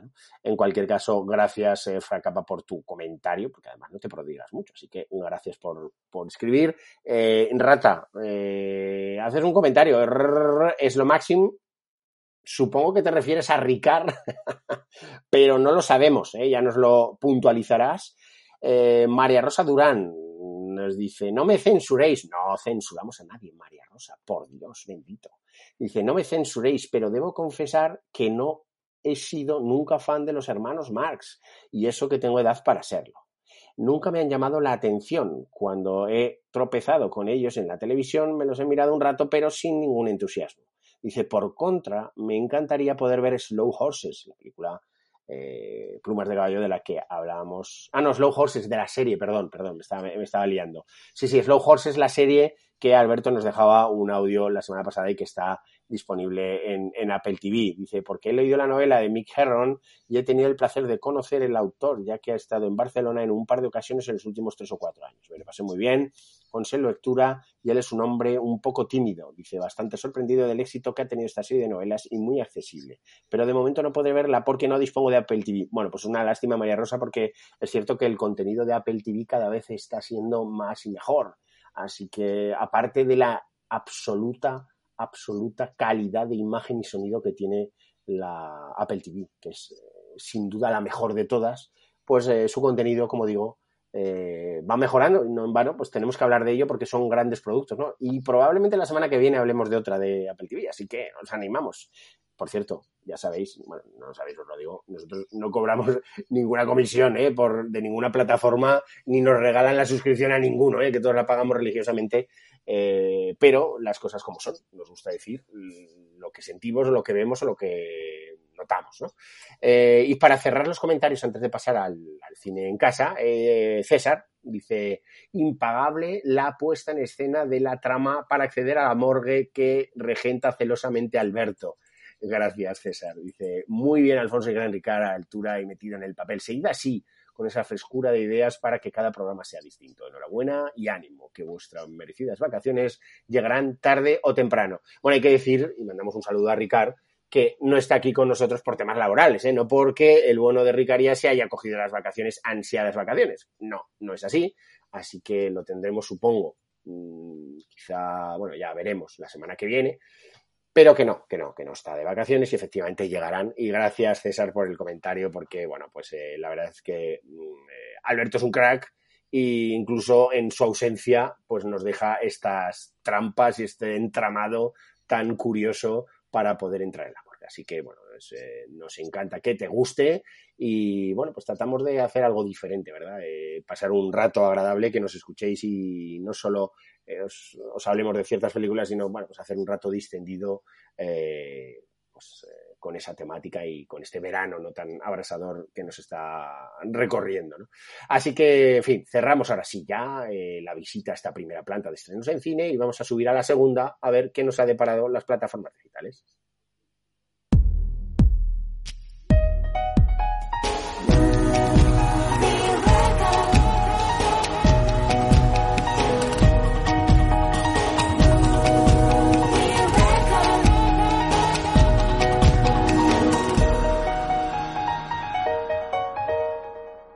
Bueno, eh, hay, hay, dos películas sobre todo, eh, ¿verdad, Alberto? Que, que, que, se estaba, bueno, que, que, había un poco revuelo o que se hablaba de ellas. Eh, bueno, había una tercera que ya hablamos la semana pasada, que era LAC de, de Apple TV, aquella película uh -huh. de, de, animación. Y había dos más, una era Trece vidas y la otra era Predator, eh, la presa, ¿no? Pues hoy vamos a hablar de las dos de esas tres que no habíamos hablado, es decir, de 13 vidas y de Predator a pesar. 13 vidas, una película dirigida por Ron Howard, una película sí. de 142 minutos uh -huh. y que cuenta con un reparto, repartazo, ¿no? Parece que tiene una pintaza bastante notable, Alberto. Sí, eso es. Dirigida, como dices, por Ron Howard y con Vigo Mortensen, Colin Farrell y Joel Edgerton en sus papeles eh, más principales, ¿no? Es una película que, ¿sabes? Mientras la estaba viendo, yo estaba pensando, digo, a ver si la ha visto Alfonso, a ver si la ha visto Alfonso, y tengo muchas ganas de que la veas. ¿Sabes ¿Ah, por sí? qué? Sí, ¿No? para que me expliques bien, porque en la película no terminan de explicarlo eh, todo el tema, como por tu formación de. Ah, ya, ya, ya. Eh, ya. No terminan de explicar bien los problemas que hay eh, de las filtraciones de las aguas. Bueno, pues la, la, película, vamos a ver, lo primero hay que decir para situarnos un poco, que lo que nos está contando esta, estas 13 vidas es la operación de rescate de aquellos niños, aquellos 12 niños y su entrenador que en Tailandia en el año 2018, en, a finales de junio, principios de julio, creo que fue más o menos entre el 23 de junio y el 10 o el 12 de julio, estuvieron eh, atrapados en una cueva, en la cueva de Tam Luang, eh, ahí estuvieron atrapados porque había habido unas eh, lluvias y que habían inundado la cueva, entonces porque habían ellos eh, accedido a, a, esa cueva no podían salir, estaban todos los pasadizos y todos los túneles estaban inundados y no podían, no podían salir, ¿no? Entonces, hay, hay, una parte muy importante de la historia que cuenta de la película también, que cuenta cómo eh, los voluntarios, o un grupo de voluntarios, eh, se dedican a represar la, el agua que, que cae en la montaña y, uh -huh. y, y, conducirla a través de tuberías para que eh, bueno, pues eh, evacuarla eh, precisamente además en unos campos que están labrados, con el consiguiente perjuicio que supone para los agricultores, y, lo que quieren evitar es a toda costa que ese agua se filtre dentro del, de la montaña y que, bueno, pues el, lugar donde estaban estos niños, estos 12 niños y su entrenador atrapados, estuviese menos accesible, o sea, fuese aún más inaccesible, ¿no? E incluso que pudieran ahogarse la cueva donde, o sea, perdón, inundarse la cueva donde estaban ellos y, bueno, pues ahogarse, ¿no? Eh, entonces, lo que te digo, mientras yo la estaba viendo, mm, me hubiera gustado, digo, joder, a ver si la ha visto, a ver si la ha visto Alfonso y me pues lo... me quedo con las ganas, ¿eh? ¿eh? Me quedo con las ganas. Pues a ver si la, puedes ver y, ya me contarás alguna, ya me explicarás alguna cosa. A ver, también es cierto que para seguir la trama no es necesario. Ya, ya, imagino. Pero, pero bueno, mm, una cuestión técnica. Es que eres muy inquieto. Sí, sí, sí, sí, sí. sí. la, película, además, mira, yo creo que tiene una virtud que es una virtud que puede ser a, su vez un defecto. Y es que eh, está contada básicamente desde el punto de vista de lo que es la operación de rescate. O sea, aunque nos está diciendo 13 vidas, que son la vida, como digo, de los 12 niños y del entrenador, eh, se centra sobre todo en la operación de rescate. De hecho, la película empieza, pues efectivamente, con esos niños que están jugando al fútbol y que van a celebrar el cumpleaños de uno de ellos, eh, pero antes de la merienda pues se van a, dar un baño en una cueva, saben que hay una cueva, la que mm, en el interior hay un sitio donde se pueden pegar un baño, ¿no? En el interior de la cueva. Y van allí y la, película se para allí, o sea, eh, no, seguimos viendo a los niños y ya lo siguiente es que eh, los, los padres se inquietan porque los, hijos no han venido, que tenían que ir a la fiesta del cumpleaños que he comentado, no han venido, no han venido, se acercan, está lloviendo además a todo meter, eh, ya sabéis que en Tailandia, bueno, pues eh, hay las lluvias monzones, exactamente, las lluvias monzónicas, efectivamente. ¿Dónde sucede esto, por cierto? Perdona. ¿Perdona? Eh, ¿En qué zona de Tailandia sucede? Pues no lo sé. La cueva se llama Tam Luang pero no sé exactamente dónde es. No habla de la zona. Mm, no, no, no, no lo dice, no lo dice, no. no, no. Vale, vale. Em, porque tú además has estado ahí en Tailandia. Claro, claro, he viajado por allí, conozco bien la zona, entonces, bueno. Claro. Pues por eso me gustaría que la vieras porque y luego, luego lo comentamos, ¿no? Cuando la, cuando la puedas ver. Eh, como decía eso, que, que después de meterse a los niños en la cueva, en la película corta a los padres preocupados porque no han llegado los hijos a la fiesta de cumpleaños acuden a la entrada de la cueva y ven allí eh, las bicicletas y ven que es imposible acceder. Y entonces ya eh, se empiezan a movilizar pues el gobernador de la provincia, las autoridades, eh, viene el ejército tailandés con la marina, con los buzos, etcétera, y luego ya, pues como se ve, tienen que recurrir a la ayuda de expertos buzos internacionales, que son los protagonistas, esos eh, personajes a los que dan vida, pues Vigo Mortensen, básicamente Vigo Mortensen y, Colin Farrell, ¿no? Dos buceadores, dos expertos buceadores británicos que eh, se presentan voluntarios para encontrar a los niños, ¿no? Porque, eh, y eso es otra cosa que, bueno, la película lo explica, yo creo que lo explica bastante bien, ¿no? Lo angosto, lo estrechos que eran aquellos lugares por donde se metían los, los buzos que con el consiguiente peligro de, sus vidas, ¿no? Hay veces que prácticamente el, ancho de, los pasadizos donde se metían era el de los hombros, ¿no? El que tenían entre, entre los hombros. Era algo realmente muy, muy complicado el meterse allí, muy complicado. Era una operación de rescate muy compleja. Y lo que decía, eh, lo que estaba comentando, que, que el, eh, Ron Howard se centra mucho, o sea, se centra básicamente en la operación de rescate y ya te digo que después de ver a los niños que entran en la cueva, hasta pasados 40 o 50 minutos, prácticamente en el momento en que además los personajes de Vigo Mortensen eh, y de Colin Farrell acceden, consiguen acceder al lugar donde están ellos, hasta ese momento no volvemos a verles. Es decir, que la película no está rodada desde el punto de vista de los niños, de esos 18 eh, días que vivieron dramáticamente, sin comida, sin prácticamente luz, con, bueno, con unas linternas, pero con unas pilas que, lógicamente se acabarían agotando, eh, con, no sé si imagino, con frío, en unas condiciones muy, muy, muy, muy, muy nefastas, muy, muy pésimas, ¿no? O pésimas, mejor dicho. Entonces, eh, conscientemente, Ron Howard y, el guionista, que es William Nicholson, el, guionista que estuvo ya nominado, que ha colaborado habitualmente con con, o en unas ocasiones con, con Ron Howard y que ha estado nominado dos, en dos ocasiones por Tierras de Penumbra, aquella película eh, del año 93, 94 con, con, Anthony Hopkins y con Deborah Winger, recuerda, sobre la vida de aquella mujer que estaba casada con C.S. Lewis, el autor de, de las novelas de, de, las crónicas de Narnia. Bueno, pues eh, en aquella ocasión estuvo nominado por, por, el guion basado en una obra que era suya también, de William Nicholson, y también estuvo nominado por la, el guion de Gladiator.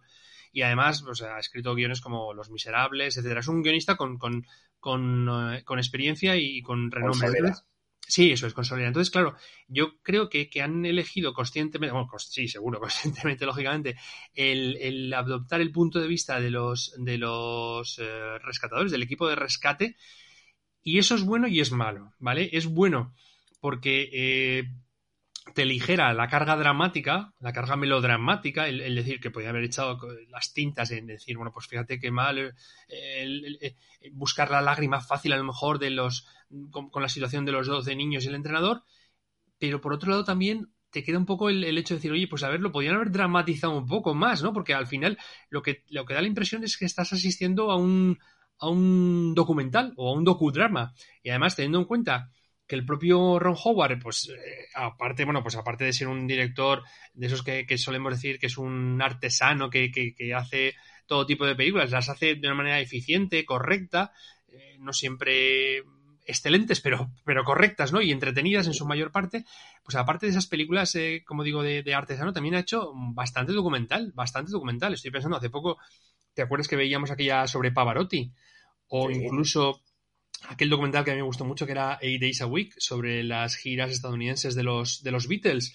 Eh, en fin, es, un director, como digo, mm, que tiene una, gran carrera como director de, documentales. Entonces, eh, en algún momento la, película, digo, tiene o adopta ese tono documental que, bueno, que a ver, que no le perjudica, pero a lo mejor alguien, alguien busca algo diferente, algo, algo más dramático. Y si busca algo más dramático, no lo van a encontrar, porque además, bueno, pues como todo el mundo conocemos, o si no lo conocemos, eh, si no nos acordamos muy bien de cómo transcurrió aquel rescate y del, y del resultado, pues puedes ir a, internet y, verlo. Como digo, eh, muchas veces el, dramatismo no es tanto por, como digo, por, por la situación de los chavales como por la, las lo duro que son las condiciones del rescate, lo que tuvieron que, que, inventar y que la solución que adoptaron, que además, bueno, pues no lo vamos a contar si la gente no, no se acuerda o lo que sea, no lo vamos a contar para, para no desvelar una de las, quizás uno de los eh, aspectos más interesantes de la película y más polémicos en teoría, ¿no? Que, que pudo suponer en aquel momento, ¿no? Entonces, eh, como digo, ese, esa adoptar el punto de vista de los, de, equipos de rescate tiene eh, es un arma de doble filo, ¿no? Que puede gustar o no. A mí personalmente me ha gustado, me ha, parecido una película muy entretenida. Eh, que independientemente, como digo, de que ya se pase el resultado de, aquella operación de rescate, en algunos momentos sí que te hace sentir el agobio, la claustrofobia, la, angustia que, se que, tiene que sentir uno de estos eh, buceadores que además son, como digo, avezados, muy experimentados, pero meterte ahí en unas aguas...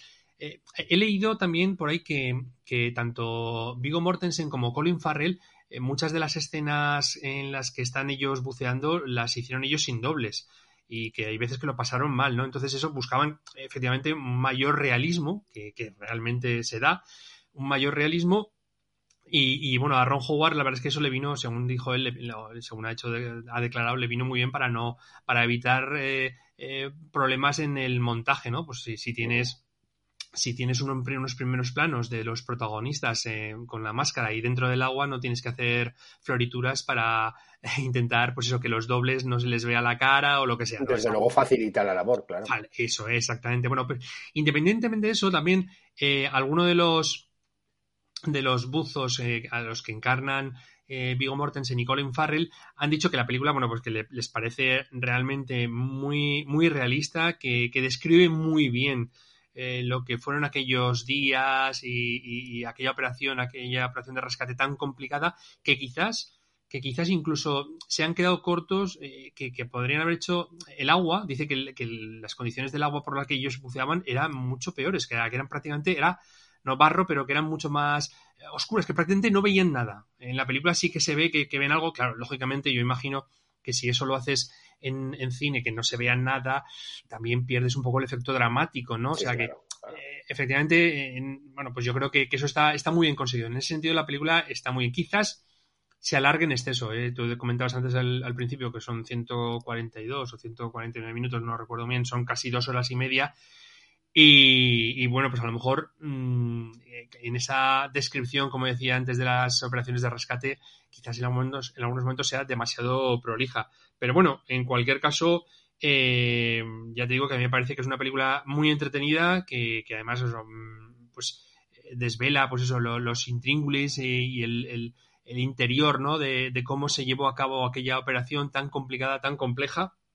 Y, bueno, pues eh, eh, lo único que, quizás a, las personas que, busquen un efecto más dramático, una historia más dramática, no lo van a encontrar. O sea, en ese sentido, yo creo que, Ron Howard se ha querido ceñir mucho a, los hechos y, contar pues la, peripecia de estos, eh, de estos buzos tan experimentados, ¿no?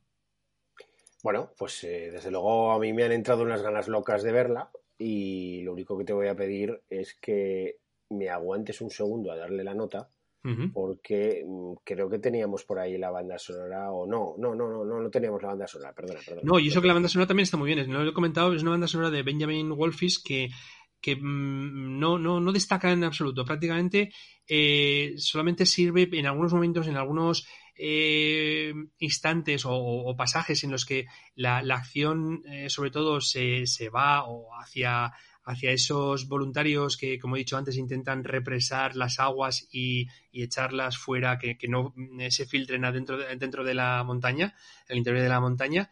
En esos momentos es cuando más suena la música o también cuando hay momentos así de reflexión, porque eh, Tailandia, bueno, tú lo sabes mejor, que has estado allí, pero Tailandia es un país que independientemente de que es de esos conceptos que la gente tenga del turismo sexual, es un país también muy espiritual. Hay templos, la gente tiene, pues eso, un, sentido muy espiritual de la vida, ¿no? Entonces, eh, hay momentos en los que se ve a la gente que está eh, rezando a sus dioses, que están ahí eh, intentando, pues eso, buscar ese ánimo y esa fuerza ¿no? que, sirva a los eh, tanto a la gente que está em, emprendiendo las labores de rescate como a los, chavales encerrados ¿no? entonces en esos momentos quizás es donde suena más la música de Benjamin Wolfis que como digo no desentona y es algo muy que es eh, yo creo que está muy bien eh, encajado dentro de la, de la trama muy bien pues entonces directamente pone una nota y terminamos con ella pues mira vamos a ponerle un 7 bueno, pues eh, buena nota para 13 vidas, una película disponible en Amazon Prime Video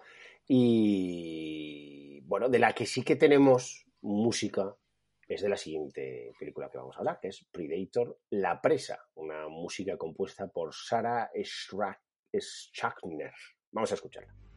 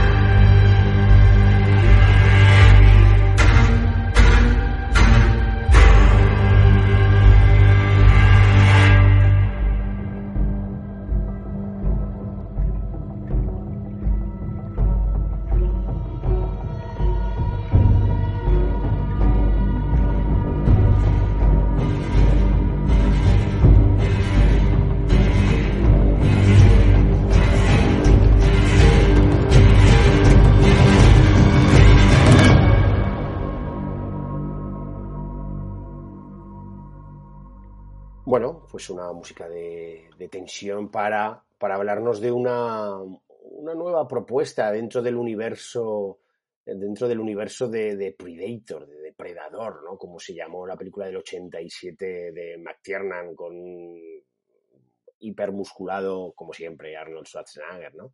Una película que a mí en su tiempo me encantó, mm, de esas eh, películas de acción con, con, esa sorpresa, bueno, ese, fuera de ese perfil típico de la guerra, ¿no? De un soldado y tal, sino pues el, añadir ese punto de ciencia ficción, de ese extraterrestre sanguinario cazador eh, que, se encuentran ahí en, esa, en, esas selvas y que, bueno, ha dado, ha dado mucho de sí. Lo cierto es que a lo largo de, las, de los años eh, toda la historia de Depredador pues nos ha dejado muchas muchas películas.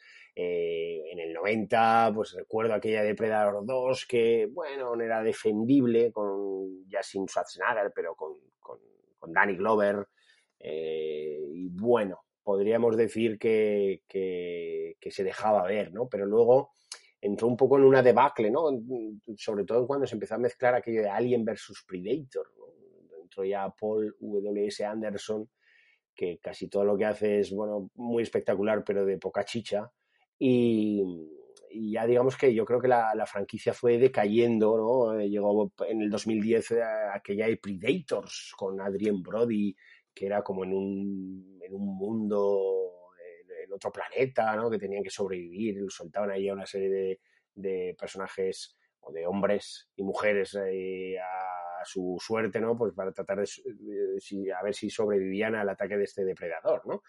Y luego recuerdo también esta, fíjate, mm, yo la recuerdo con, con más estima, un Predator del 2018 dirigida por Shane Blackie que contaba con, con Boy Holbrook, con Olivia Moon eh, en el reparto y, que es una, bueno, una historia que, que, al final era una película como muy de acción y con un tono cómico un poco socarroncete, incluso un poco subido eh, de tono, y donde, bueno, yo recuerdo que me lo pasé bastante bien viendo aquella, ¿no? Aunque sí que es cierto que, ya, bueno, pues la locura se había apoderado de todos nosotros. Y ahora, y ahora llega una película, una precuela, podemos decir así, dentro de, como digo, este universo de Depredador, que es que, nos lleva hace pues 300 años, ¿no? Dentro de lo que es mm, el pueblo indio americano, los comanches, eh, y cómo eh, nos presenta a Naru, una,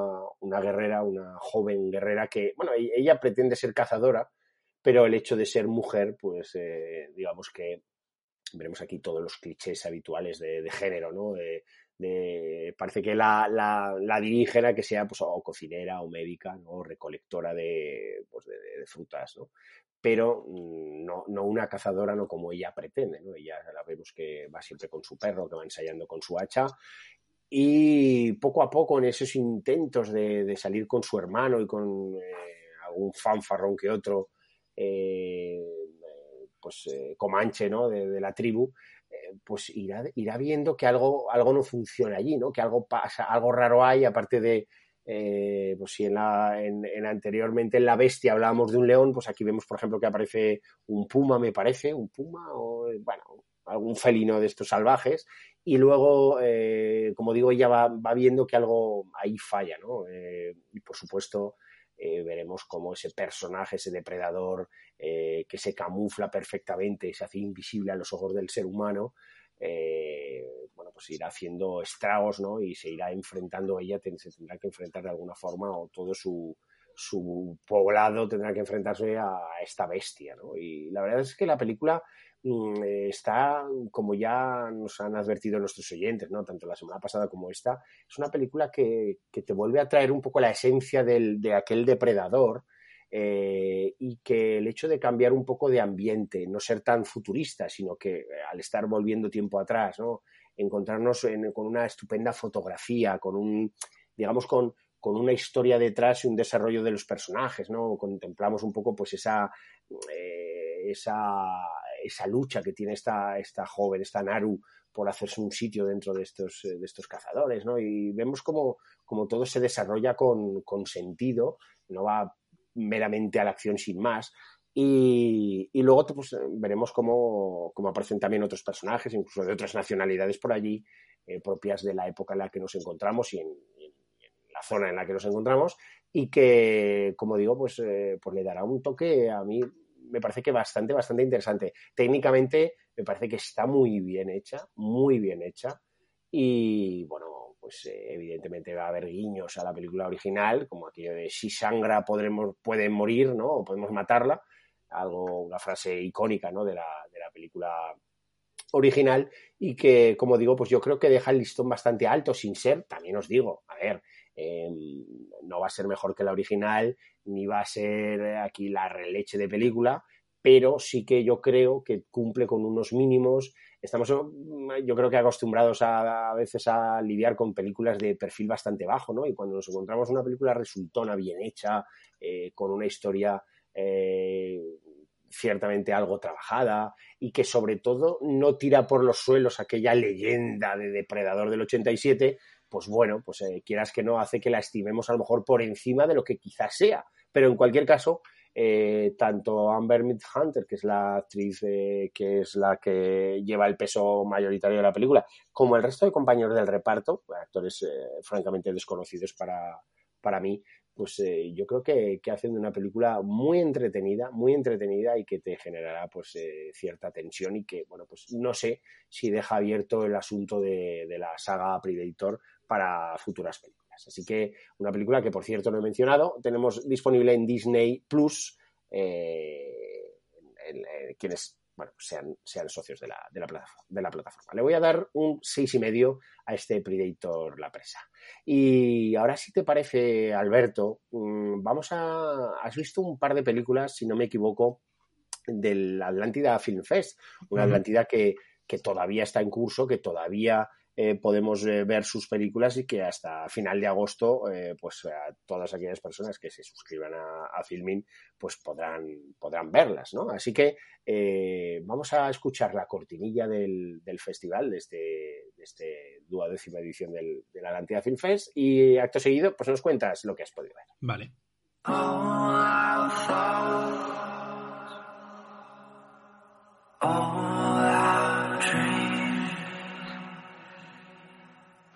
I feel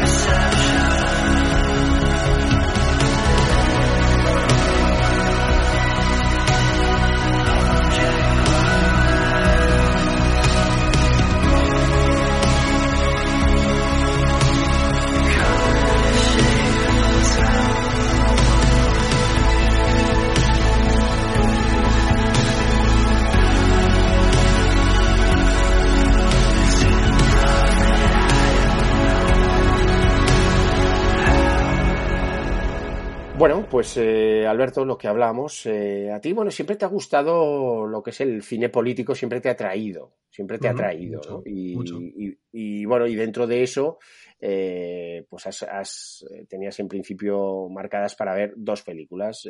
una es, la que me refería, es Bloody Orange, ¿no? Que si no me equivoco, trata, es un poco una comedia no política, ¿puede ser? Bueno, es, es, una cosa compleja, ¿eh? porque empieza siendo una comedia eh, sí, una comedia, básicamente una comedia, eh, pero tiene como tres historias eh, paralelas. Es una película que está muy influenciada, yo creo, vamos, y es lo que se salta a la vista, ¿eh? Por Quentin Tarantino. Por Quentin Tarantino en algunas escenas muy concretas, ¿vale? En algunas escenas concretas que, joder, pues parece que las haya firmado el mismo director y guionista de Pulp Fiction o de, o de Reservoir Dogs, ¿no? Escenas oh. que dices, oye, esto la influencia, ¿dónde llega, hasta dónde llega la influencia y hasta dónde llega el haberlas copiado? No, hombre, yo creo que no es copiar, pero sí que es una influencia muy evidente, ¿no? Y, como digo, empieza siendo una, comedia que nos habla de unos, eh, una pareja de, ancianos que, sí, eso, ancianos que participan en un concurso de baile regional con eh, la esperanza de ganar el primer premio. El primer premio es un deportivo, deportivo ahí que ellos eh, piensan vender para pagar parte de una deuda que tienen con el, eh, con el banco, una deuda muy, muy importante que amenaza con, con embargarles la, la, casa en la que viven, ¿no? Entonces ellos embarcan en esa, como digo, en esa aventura de ese concurso de baile regional. Y a la vez tenemos o, o asistimos a la, a la no sé cómo decírtelo, a la epopeya de un ministro del gobierno francés, un ministro de Economías, de Economía, perdón, que eh, teme que vaya a ser acusado de fraude fiscal por, un, por una serie de periodistas, ¿no? Entonces recurre a un, a un experto que es eh, el actor este, que es de los poquitos actores reconocibles en la película, es Denis, Denis Podalides, ¿te acuerdas? Este actor eh, al que hemos visto en hace poco, le vimos en aquella película sobre el escritor, cómo eran los las ay, ah, sí, digo, ¿no? Sí, sí, no, recuerdo el título, pero es un actor eh, muy reconocido. sí. muy reconocible el cine francés, claro. Exactamente. Bueno, pues él hace un poco como si fuera el señor Lobo, ese papel de Harvey Keitel en, sin llegar a los excesos del señor Lobo, pero es alguien que resuelve problemas, ¿no? En este caso quiere resolver, el, ministro quiere que, ese problema que tiene con esa posible filtración de sus eh, fraudes fiscales no, no se, como digo, no se filtra a la prensa y recurre, recurre a él. Y la tercera trama es la de una chica, una chica de 16 años, que visita a su ginecóloga porque, eh, bueno, pues tiene pensado mm, mantener una primera relación sexual con un chico al que, va, al que conoce y con el que va a coincidir en una fiesta, entonces va a la ginecóloga para que le haga una exploración y le cuente cómo puede ser esa primera relación sexual, ¿no? Entonces, estas tres historias se van a ver entrelazadas. Eh, aunque no lo parezca. Aunque no lo parezca, efectivamente. se van a ver entrelazadas por un nexo, bueno, dos nexos de unión. El primero, que es el más importante, es el de un perturbado, que, es un tipo que, que tiene muchísimo, en que, muchísimo que ver y ahí es donde enlazo con lo que comentaba al principio de esas escenas, por ejemplo, en Pulp Fiction, cuando eh, la escena en la que eh, Batch y Marcellus Wallace son eh, secuestrados para ser sometidos a todo tipo de vejaciones en aquel sótano, ¿te acuerdas, verdad? Sí, claro, como Pues, pues eh, aquí hay un perturbado que tiene unas tendencias muy parecidas, muy, muy parecidas. Y, bueno, pues como te digo, las, escenas, hay unas escenas que son bueno, muy, muy, muy, muy parecidas a, a, lo que pasaba en Pulp Fiction y otras que se parecen a, aquella escena en la que el policía de Michael Madsen, perdón, el policía no, el, el, atracador Michael Madsen le seccionaba la oreja a, ese policía, ¿no? En, en, Reservoir Dogs. Bueno, pues también hay una escena muy similar. Como digo, la influencia de Tarantino es, es brutal, no solamente en, en, esas escenas en concreto, sino también incluso en la forma de, de, contar con esas, como digo, esas tres historias entrelazadas entre sí y, luego sobre todo también en los diálogos, ¿no? Mm, ahí la, escena inicial en la que vemos a ese, al jurado de ese eh, mm, concurso de baile al que hacía antes referencia yo, que, están debatiendo sobre cómo tienen que juzgar, si tenemos que dar un premio especial por ser discapacitados o no, si por ser jubilados les puntuamos más o menos,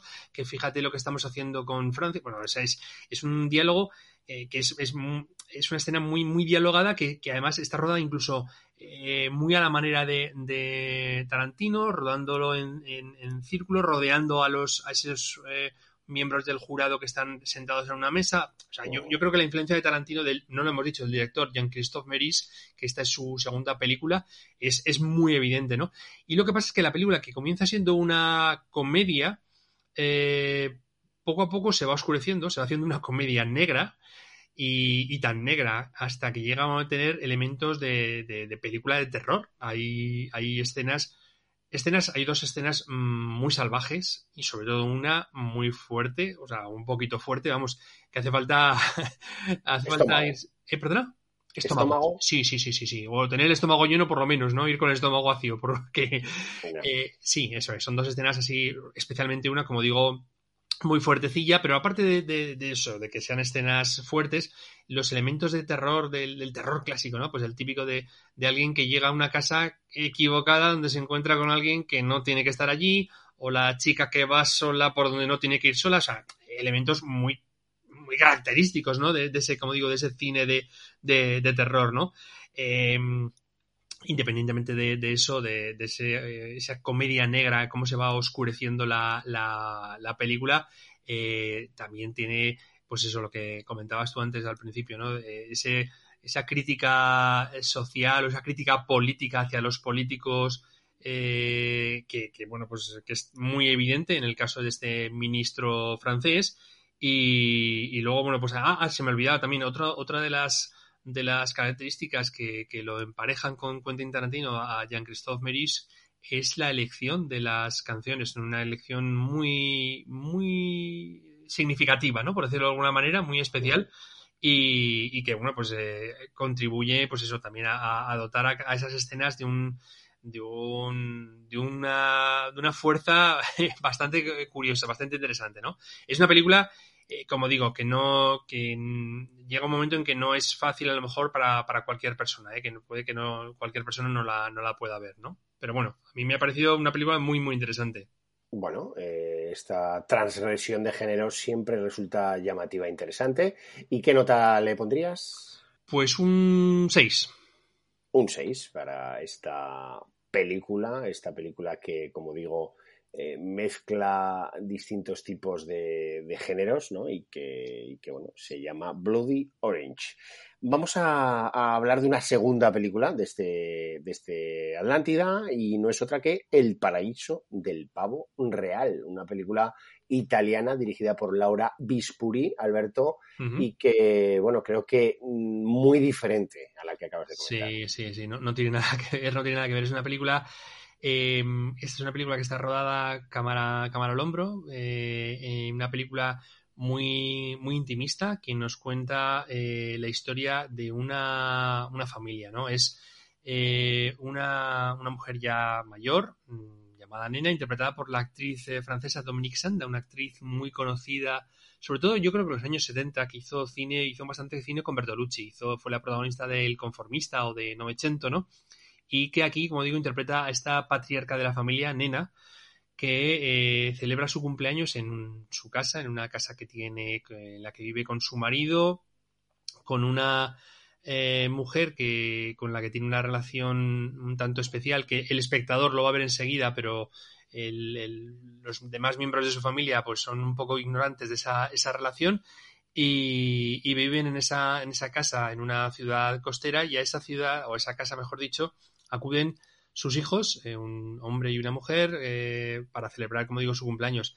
El, hijo que acude además con su novia y con una hija que tiene de, su novia, con la que además, pues eso, que quiere casarse, y la hija de, esta novia, y de él también, que son, es hija de los dos, perdón, trae un pavo real, un pavo real de nombre además Paco. De nombre Paco, exactamente. Y será un poco este personaje, este pavo real, el que desencadenará, pues eso, un poco todos los, los, eh, los problemas que hay, que, tienen, eh, que, que, han llevado o que han aportado a, a, su familia, pues tanto el hijo con esta familia que comentaba, con su novia y su hija, como la hija que viene con un exnovio, con un ex, un ex sí, un, no se sabe muy bien si es ex marido o lo que sea, eh, aparece allí también y todos los problemas que, estaban subyacentes en, la, en esta familia, pues eh, la, hay un hecho que ocurre directamente relacionado con este pavo real, que es el que va a hacer que, emerjan a la superficie todas esas, situaciones tan críticas, ¿no? Pues eh, temas de dinero, temas de relaciones, etcétera, etcétera. Como digo, es una película que está rodada con, con la cámara, cámara al hombro, cámara en mano, mejor dicho, eh, con un tono íntimo, un tono que a veces eh, yo creo que es un poco, un poco frío, ¿no? O sea, que, la, directora como que se distancia bastante de lo que está pasando a, sus personajes. Y además, incluso las, las historias que, hay, eh, porque claro, cada uno de esos miembros de la familia tiene su historia, hay veces que están un poco desmadejadas, que no tienen una, no, terminan de conectar bien entre ellas para, que el espectador se forme un todo, ¿no? Una visión unitaria de, lo que es la, película, ¿no? Eh, como decía antes, eh, eh, sí que está, está bien ese hecho de que el, el secreto familiar mm, relacionado con la patriarca, o la matriarca, mejor dicho, de la, de la familia, lo conozca el espectador al principio, pero los, eh, los, el resto de miembros no lo sepan hasta el final, eso está muy bien, porque eh, hace que el espectador vaya en todo momento por delante de los personajes, de los protagonistas, hasta un momento determinado. Y, y bueno, en general yo creo lo que comentaba antes, que es una película que me parece que peca un poco de de distanciamiento respecto a los problemas de los personajes, de frialdad, ¿no? Por decirlo de alguna manera. Muy bien, pues ¿qué nota le pones para cerrar esta revisión de la Atlántida? Un cinco y medio. Bueno, pues un cinco y medio para esta película italiana de 88 minutos y llamada El paraíso del pavo real.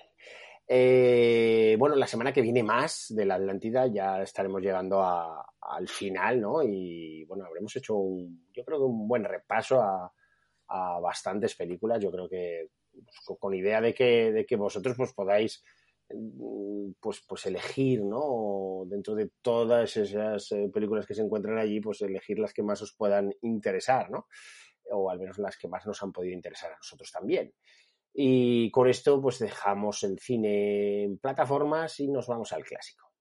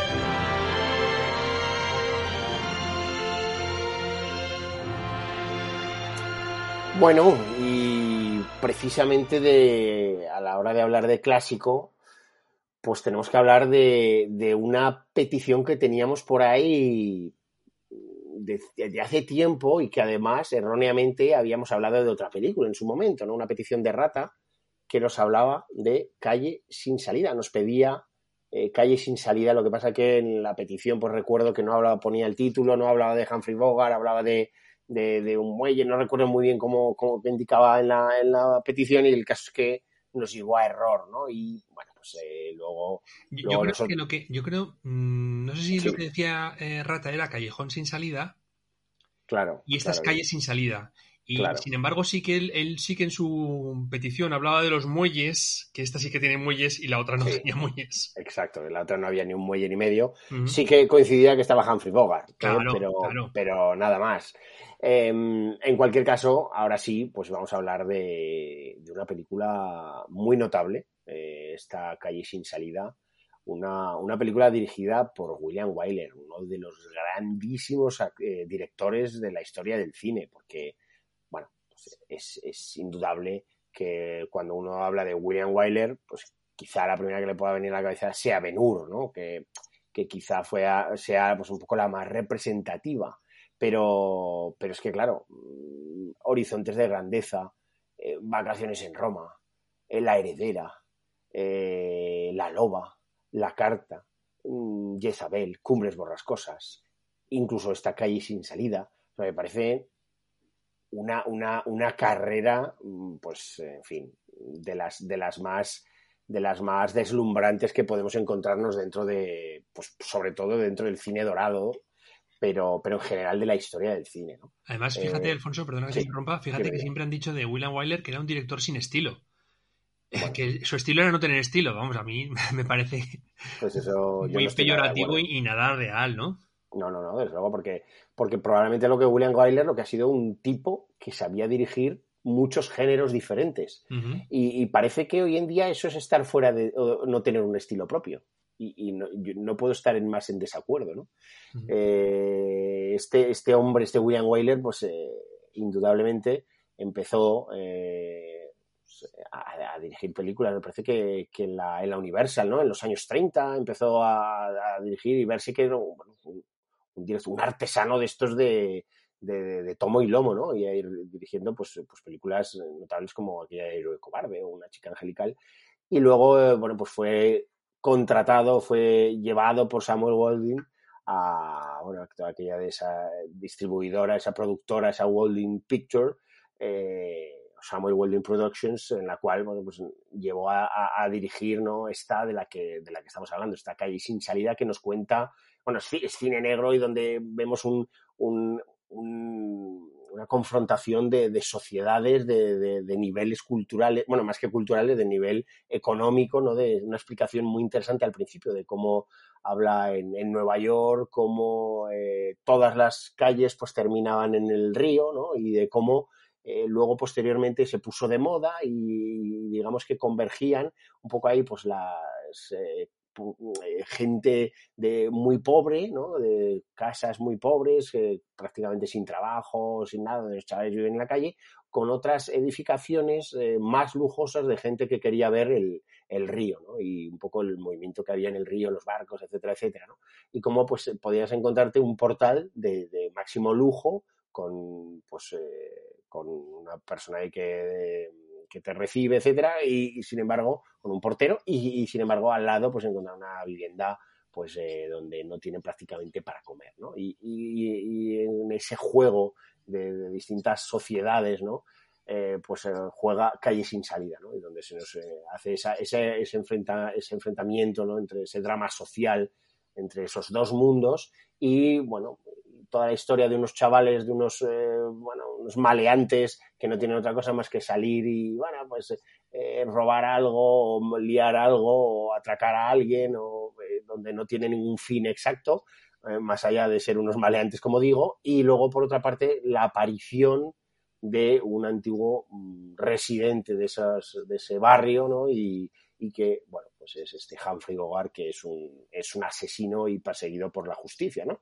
Alberto, una película que tuvo cuatro nominaciones al Oscar, que no logró ninguna en aquella edición de, del 38, referida a las películas de, del 37, pero que la verdad es que está muy bien realizada con esos planos, esas, esos travelings, eh, donde los actores bueno, pues eh, lógicamente nos encontramos en el año 37, eh, una, una, película que hablábamos hace poco de Lillian Hellman, pues está basada en un guion de ella y basada también a su vez en la obra de Sidney Kingsley, es decir, que Lillian Hellman adaptó la obra de, Kingsley al cine, ¿no? Digamos.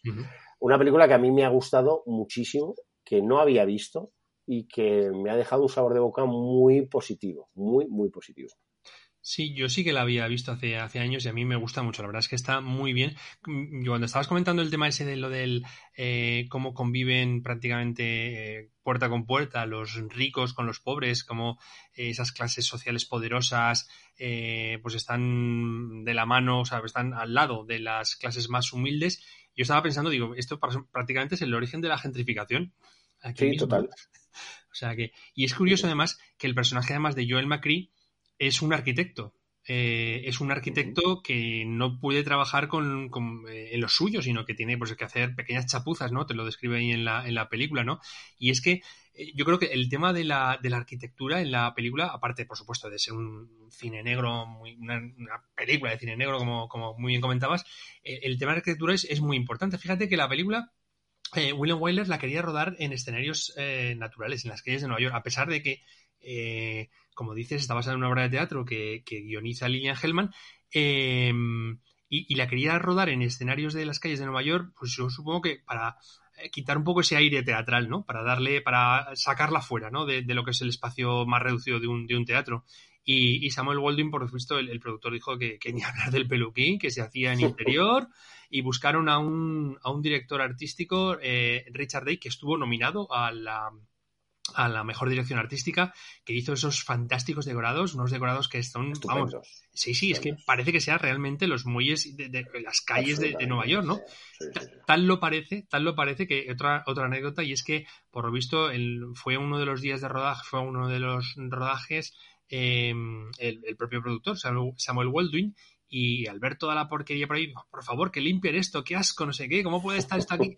Y le dijo William, a ver, por el director William Waller, a ver, por favor, si estamos queriendo mm, ser o reflejar eh, la, los muelles y las calles sucias de, de, Nueva York, pues tiene que estar esta porquería aquí, ¿no? O sea que... Claro. y como digo, yo creo que eso, que el tema de la arquitectura es muy importante, ¿no? Ver ese edificio donde viven esas clases poderosas eh, junto a las en viviendas más humildes de la gente que, no tiene esos, esos, recursos.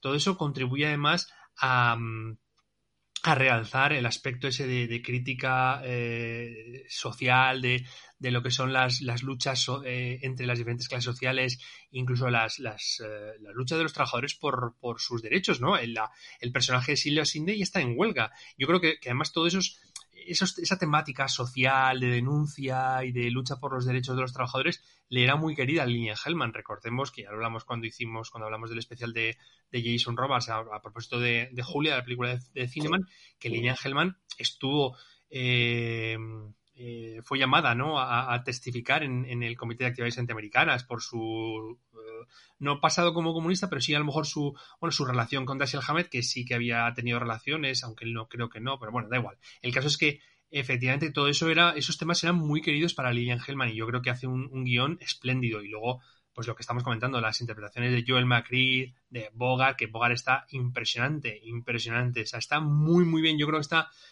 está muy contenido como, ese, como ese eh, gánster, porque yo creo que otras veces eh, Bogart, eh, haciendo de gánster, tenía algunos tics, algunos gestos mucho más eh, histriónicos. Y aquí yo creo que está muy contenido. Yo creo que William Wyler era un director muy bueno de actores. hay, solamente hay que pensar en todos los actores que ganaron un Oscar gracias a él. Y, es, es, muy buen director de actores. Y yo creo que que, esta interpretación de Bogart es un fiel reflejo de esto que, estoy comentando, ¿no?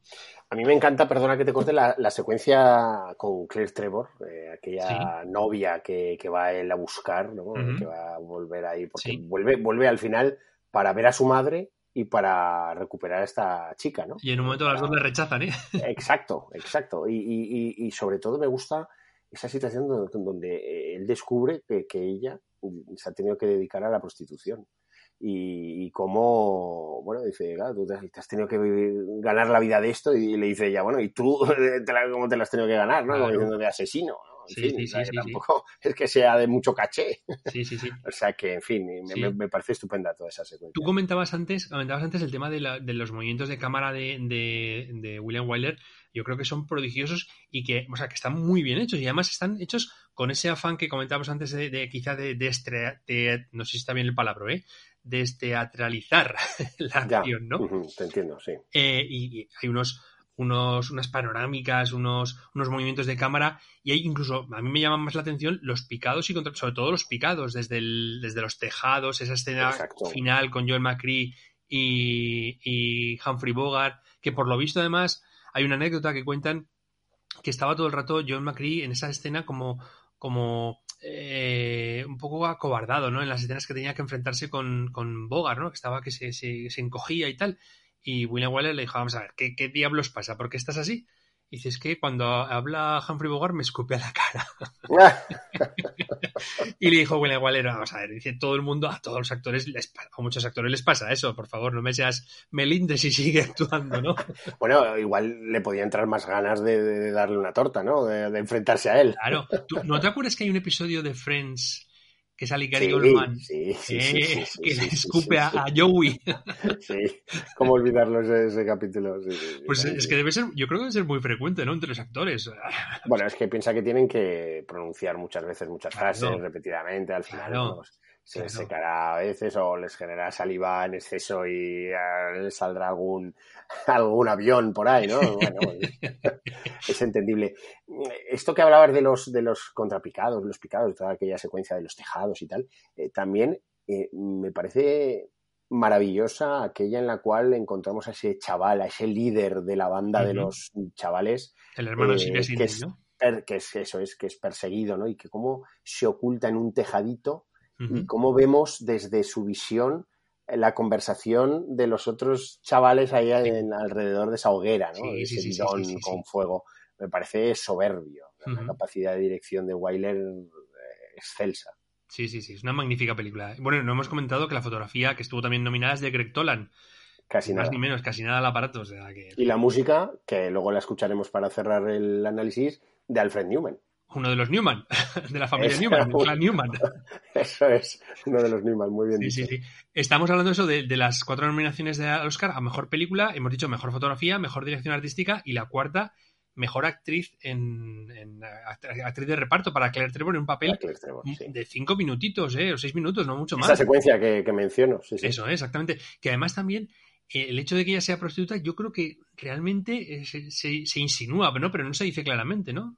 Mm, bueno, mm, sí, no, no, directamente no, pero se insinúa, parece claramente. De hecho, no tienes más que ver el cambio de actitud de él hacia ella. Sí, sí, sí, sí, sí, sí. O sea, con eso se sobreentiende. Sí, sí, sí, sí. Sí. En fin, una, una película, bueno, a mí ya digo, no la, no la había visto y me ha parecido pues soberbia como Sí. la gran mayoría del cine de Wyler, Ujú. pero de estas películas que en principio pueden pasar, pues lo que hablamos dentro de, de todas, todas las películas que he enumerado, que he mencionado, eh, donde pues, son más, más eh, representativas o más llamativas dentro del cine de William Wyler y esta a lo mejor Calle sin salida, pues quizá no, no, no, no nos venga a la memoria dentro de hablar de las cuatro, cinco, ocho, diez películas de, de William Wyler, pues a lo mejor no nos puede salir Calle sin salida y es una notabilísima película que está, como no, disponible. ¿Dónde, Alberto? En filming. En Filmin. En Filmin está disponible para, para verla. No sé si quieres mencionar algo más antes de escuchar la estupenda música del No, no, no, no, yo creo que, que ya está bien. Perfecto. Pues vamos Ah, a... no, perdona, una cosilla, un- sí, una ¿Ves? cosa, Ya una sabía. Perdona, disculpa. Ya eh. sabía yo. Tenía por aquí anotado que, que, em, en principio el papel de que hace Bogart estaba pensado para George Raft y que lo declinó, vamos, no quiso hacerlo, eh, lo- renunció a hacerlo y lo hizo Bogart. Y no es la primera vez que eh, eh, Bogart hereda un papel de George Raft. De hecho, mm, bueno, sí, esa fue la primera vez, pero la segunda fue mucho más importante. Fue el papel de, de Bogart en Casablanca, el papel de Rick, que estaba pensado para George Raft, que no lo quiso hacer y lo heredó Bogart. O sea que Bogart le, le debe mucho a George Raft. Bueno, eh, pues como decíamos, vamos a terminar eh, hablando de Calle sin salida, escuchando la música de Alfred Newman.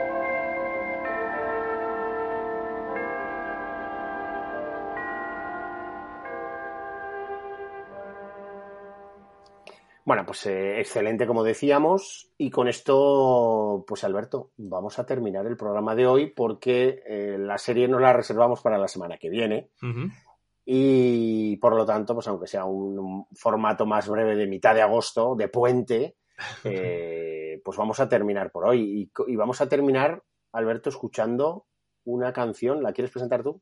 Yo casi prefiero que la presentes tú, porque tú eres el descubridor.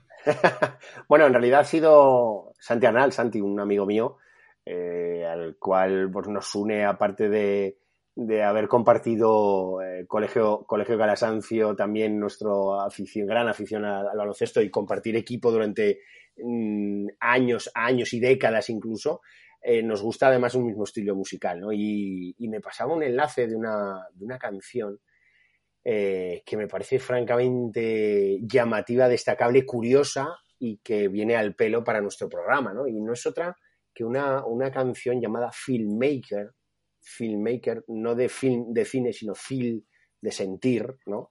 Filmmaker, que, que está, eh, está cantada por un, rapero zaragozano que se llama Extragos, ¿no? Ese es un nombre de guerra, digamos, eh, como DJ, como, como artista, que él se llama Agustín Burillo.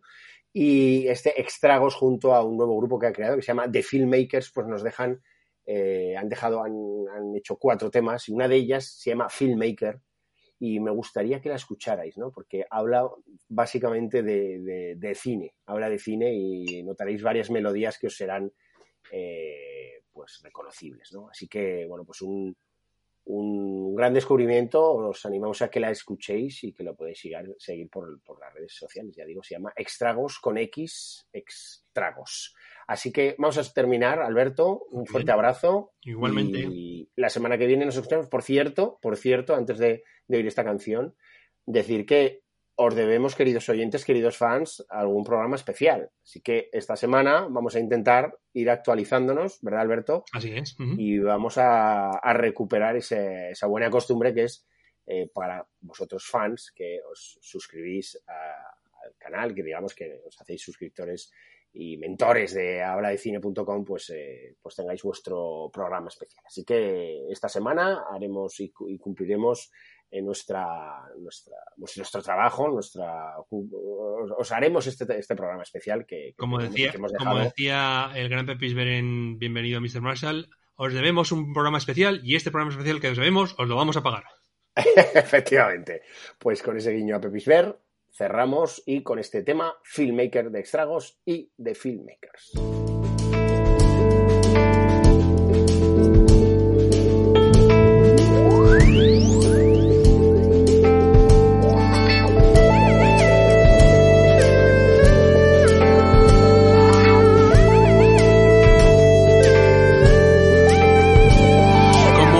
Filmmaker cuidando el encuadre. Yo cuido mis frases como un buen padre. El mío me dijo, tú invierte en quien te mire bien, créeme. No hay nada tan rentable como unos buenos ojos que miren contigo. Que puedan ver dentro y fuera del ombligo. Debajo del agua y en la oscuridad. Enchufando la luz de la oportunidad. Like this. La trama se pone interesante como Lynch. Atmósferas inquietantes y personajes que no sabes cómo acabarán. Igual en un final inusual de Shyamalan.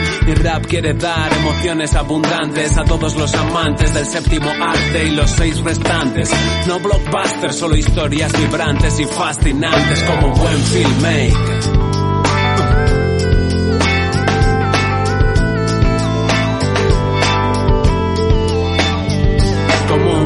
Hasta vine hasta aquí, buscando localizaciones que te hagan sentir como viajar a pasados o futuros lejanos, acelerando el pulso solo con unos planos. Me gustan las miradas con ojos críticos, mírame a los míos en este primerísimo. Sientes que se te lleva un torbellino, de repente abren el maletero de Tarantino y apareces dentro. Es tu cuerpo, puede que muerdo aún hueles a fresco. Mi estilo es one shot, imprevisible, Scorsese mezclado con Scott y Spielberg. No quiero ser el más oscarizado, es más, yo prefiero no estar localizado por los jueces de la academia. Perderme en Australia comiendo tan solo nueces de macadamia como un buen filmmaker. Como un buen filmmaker.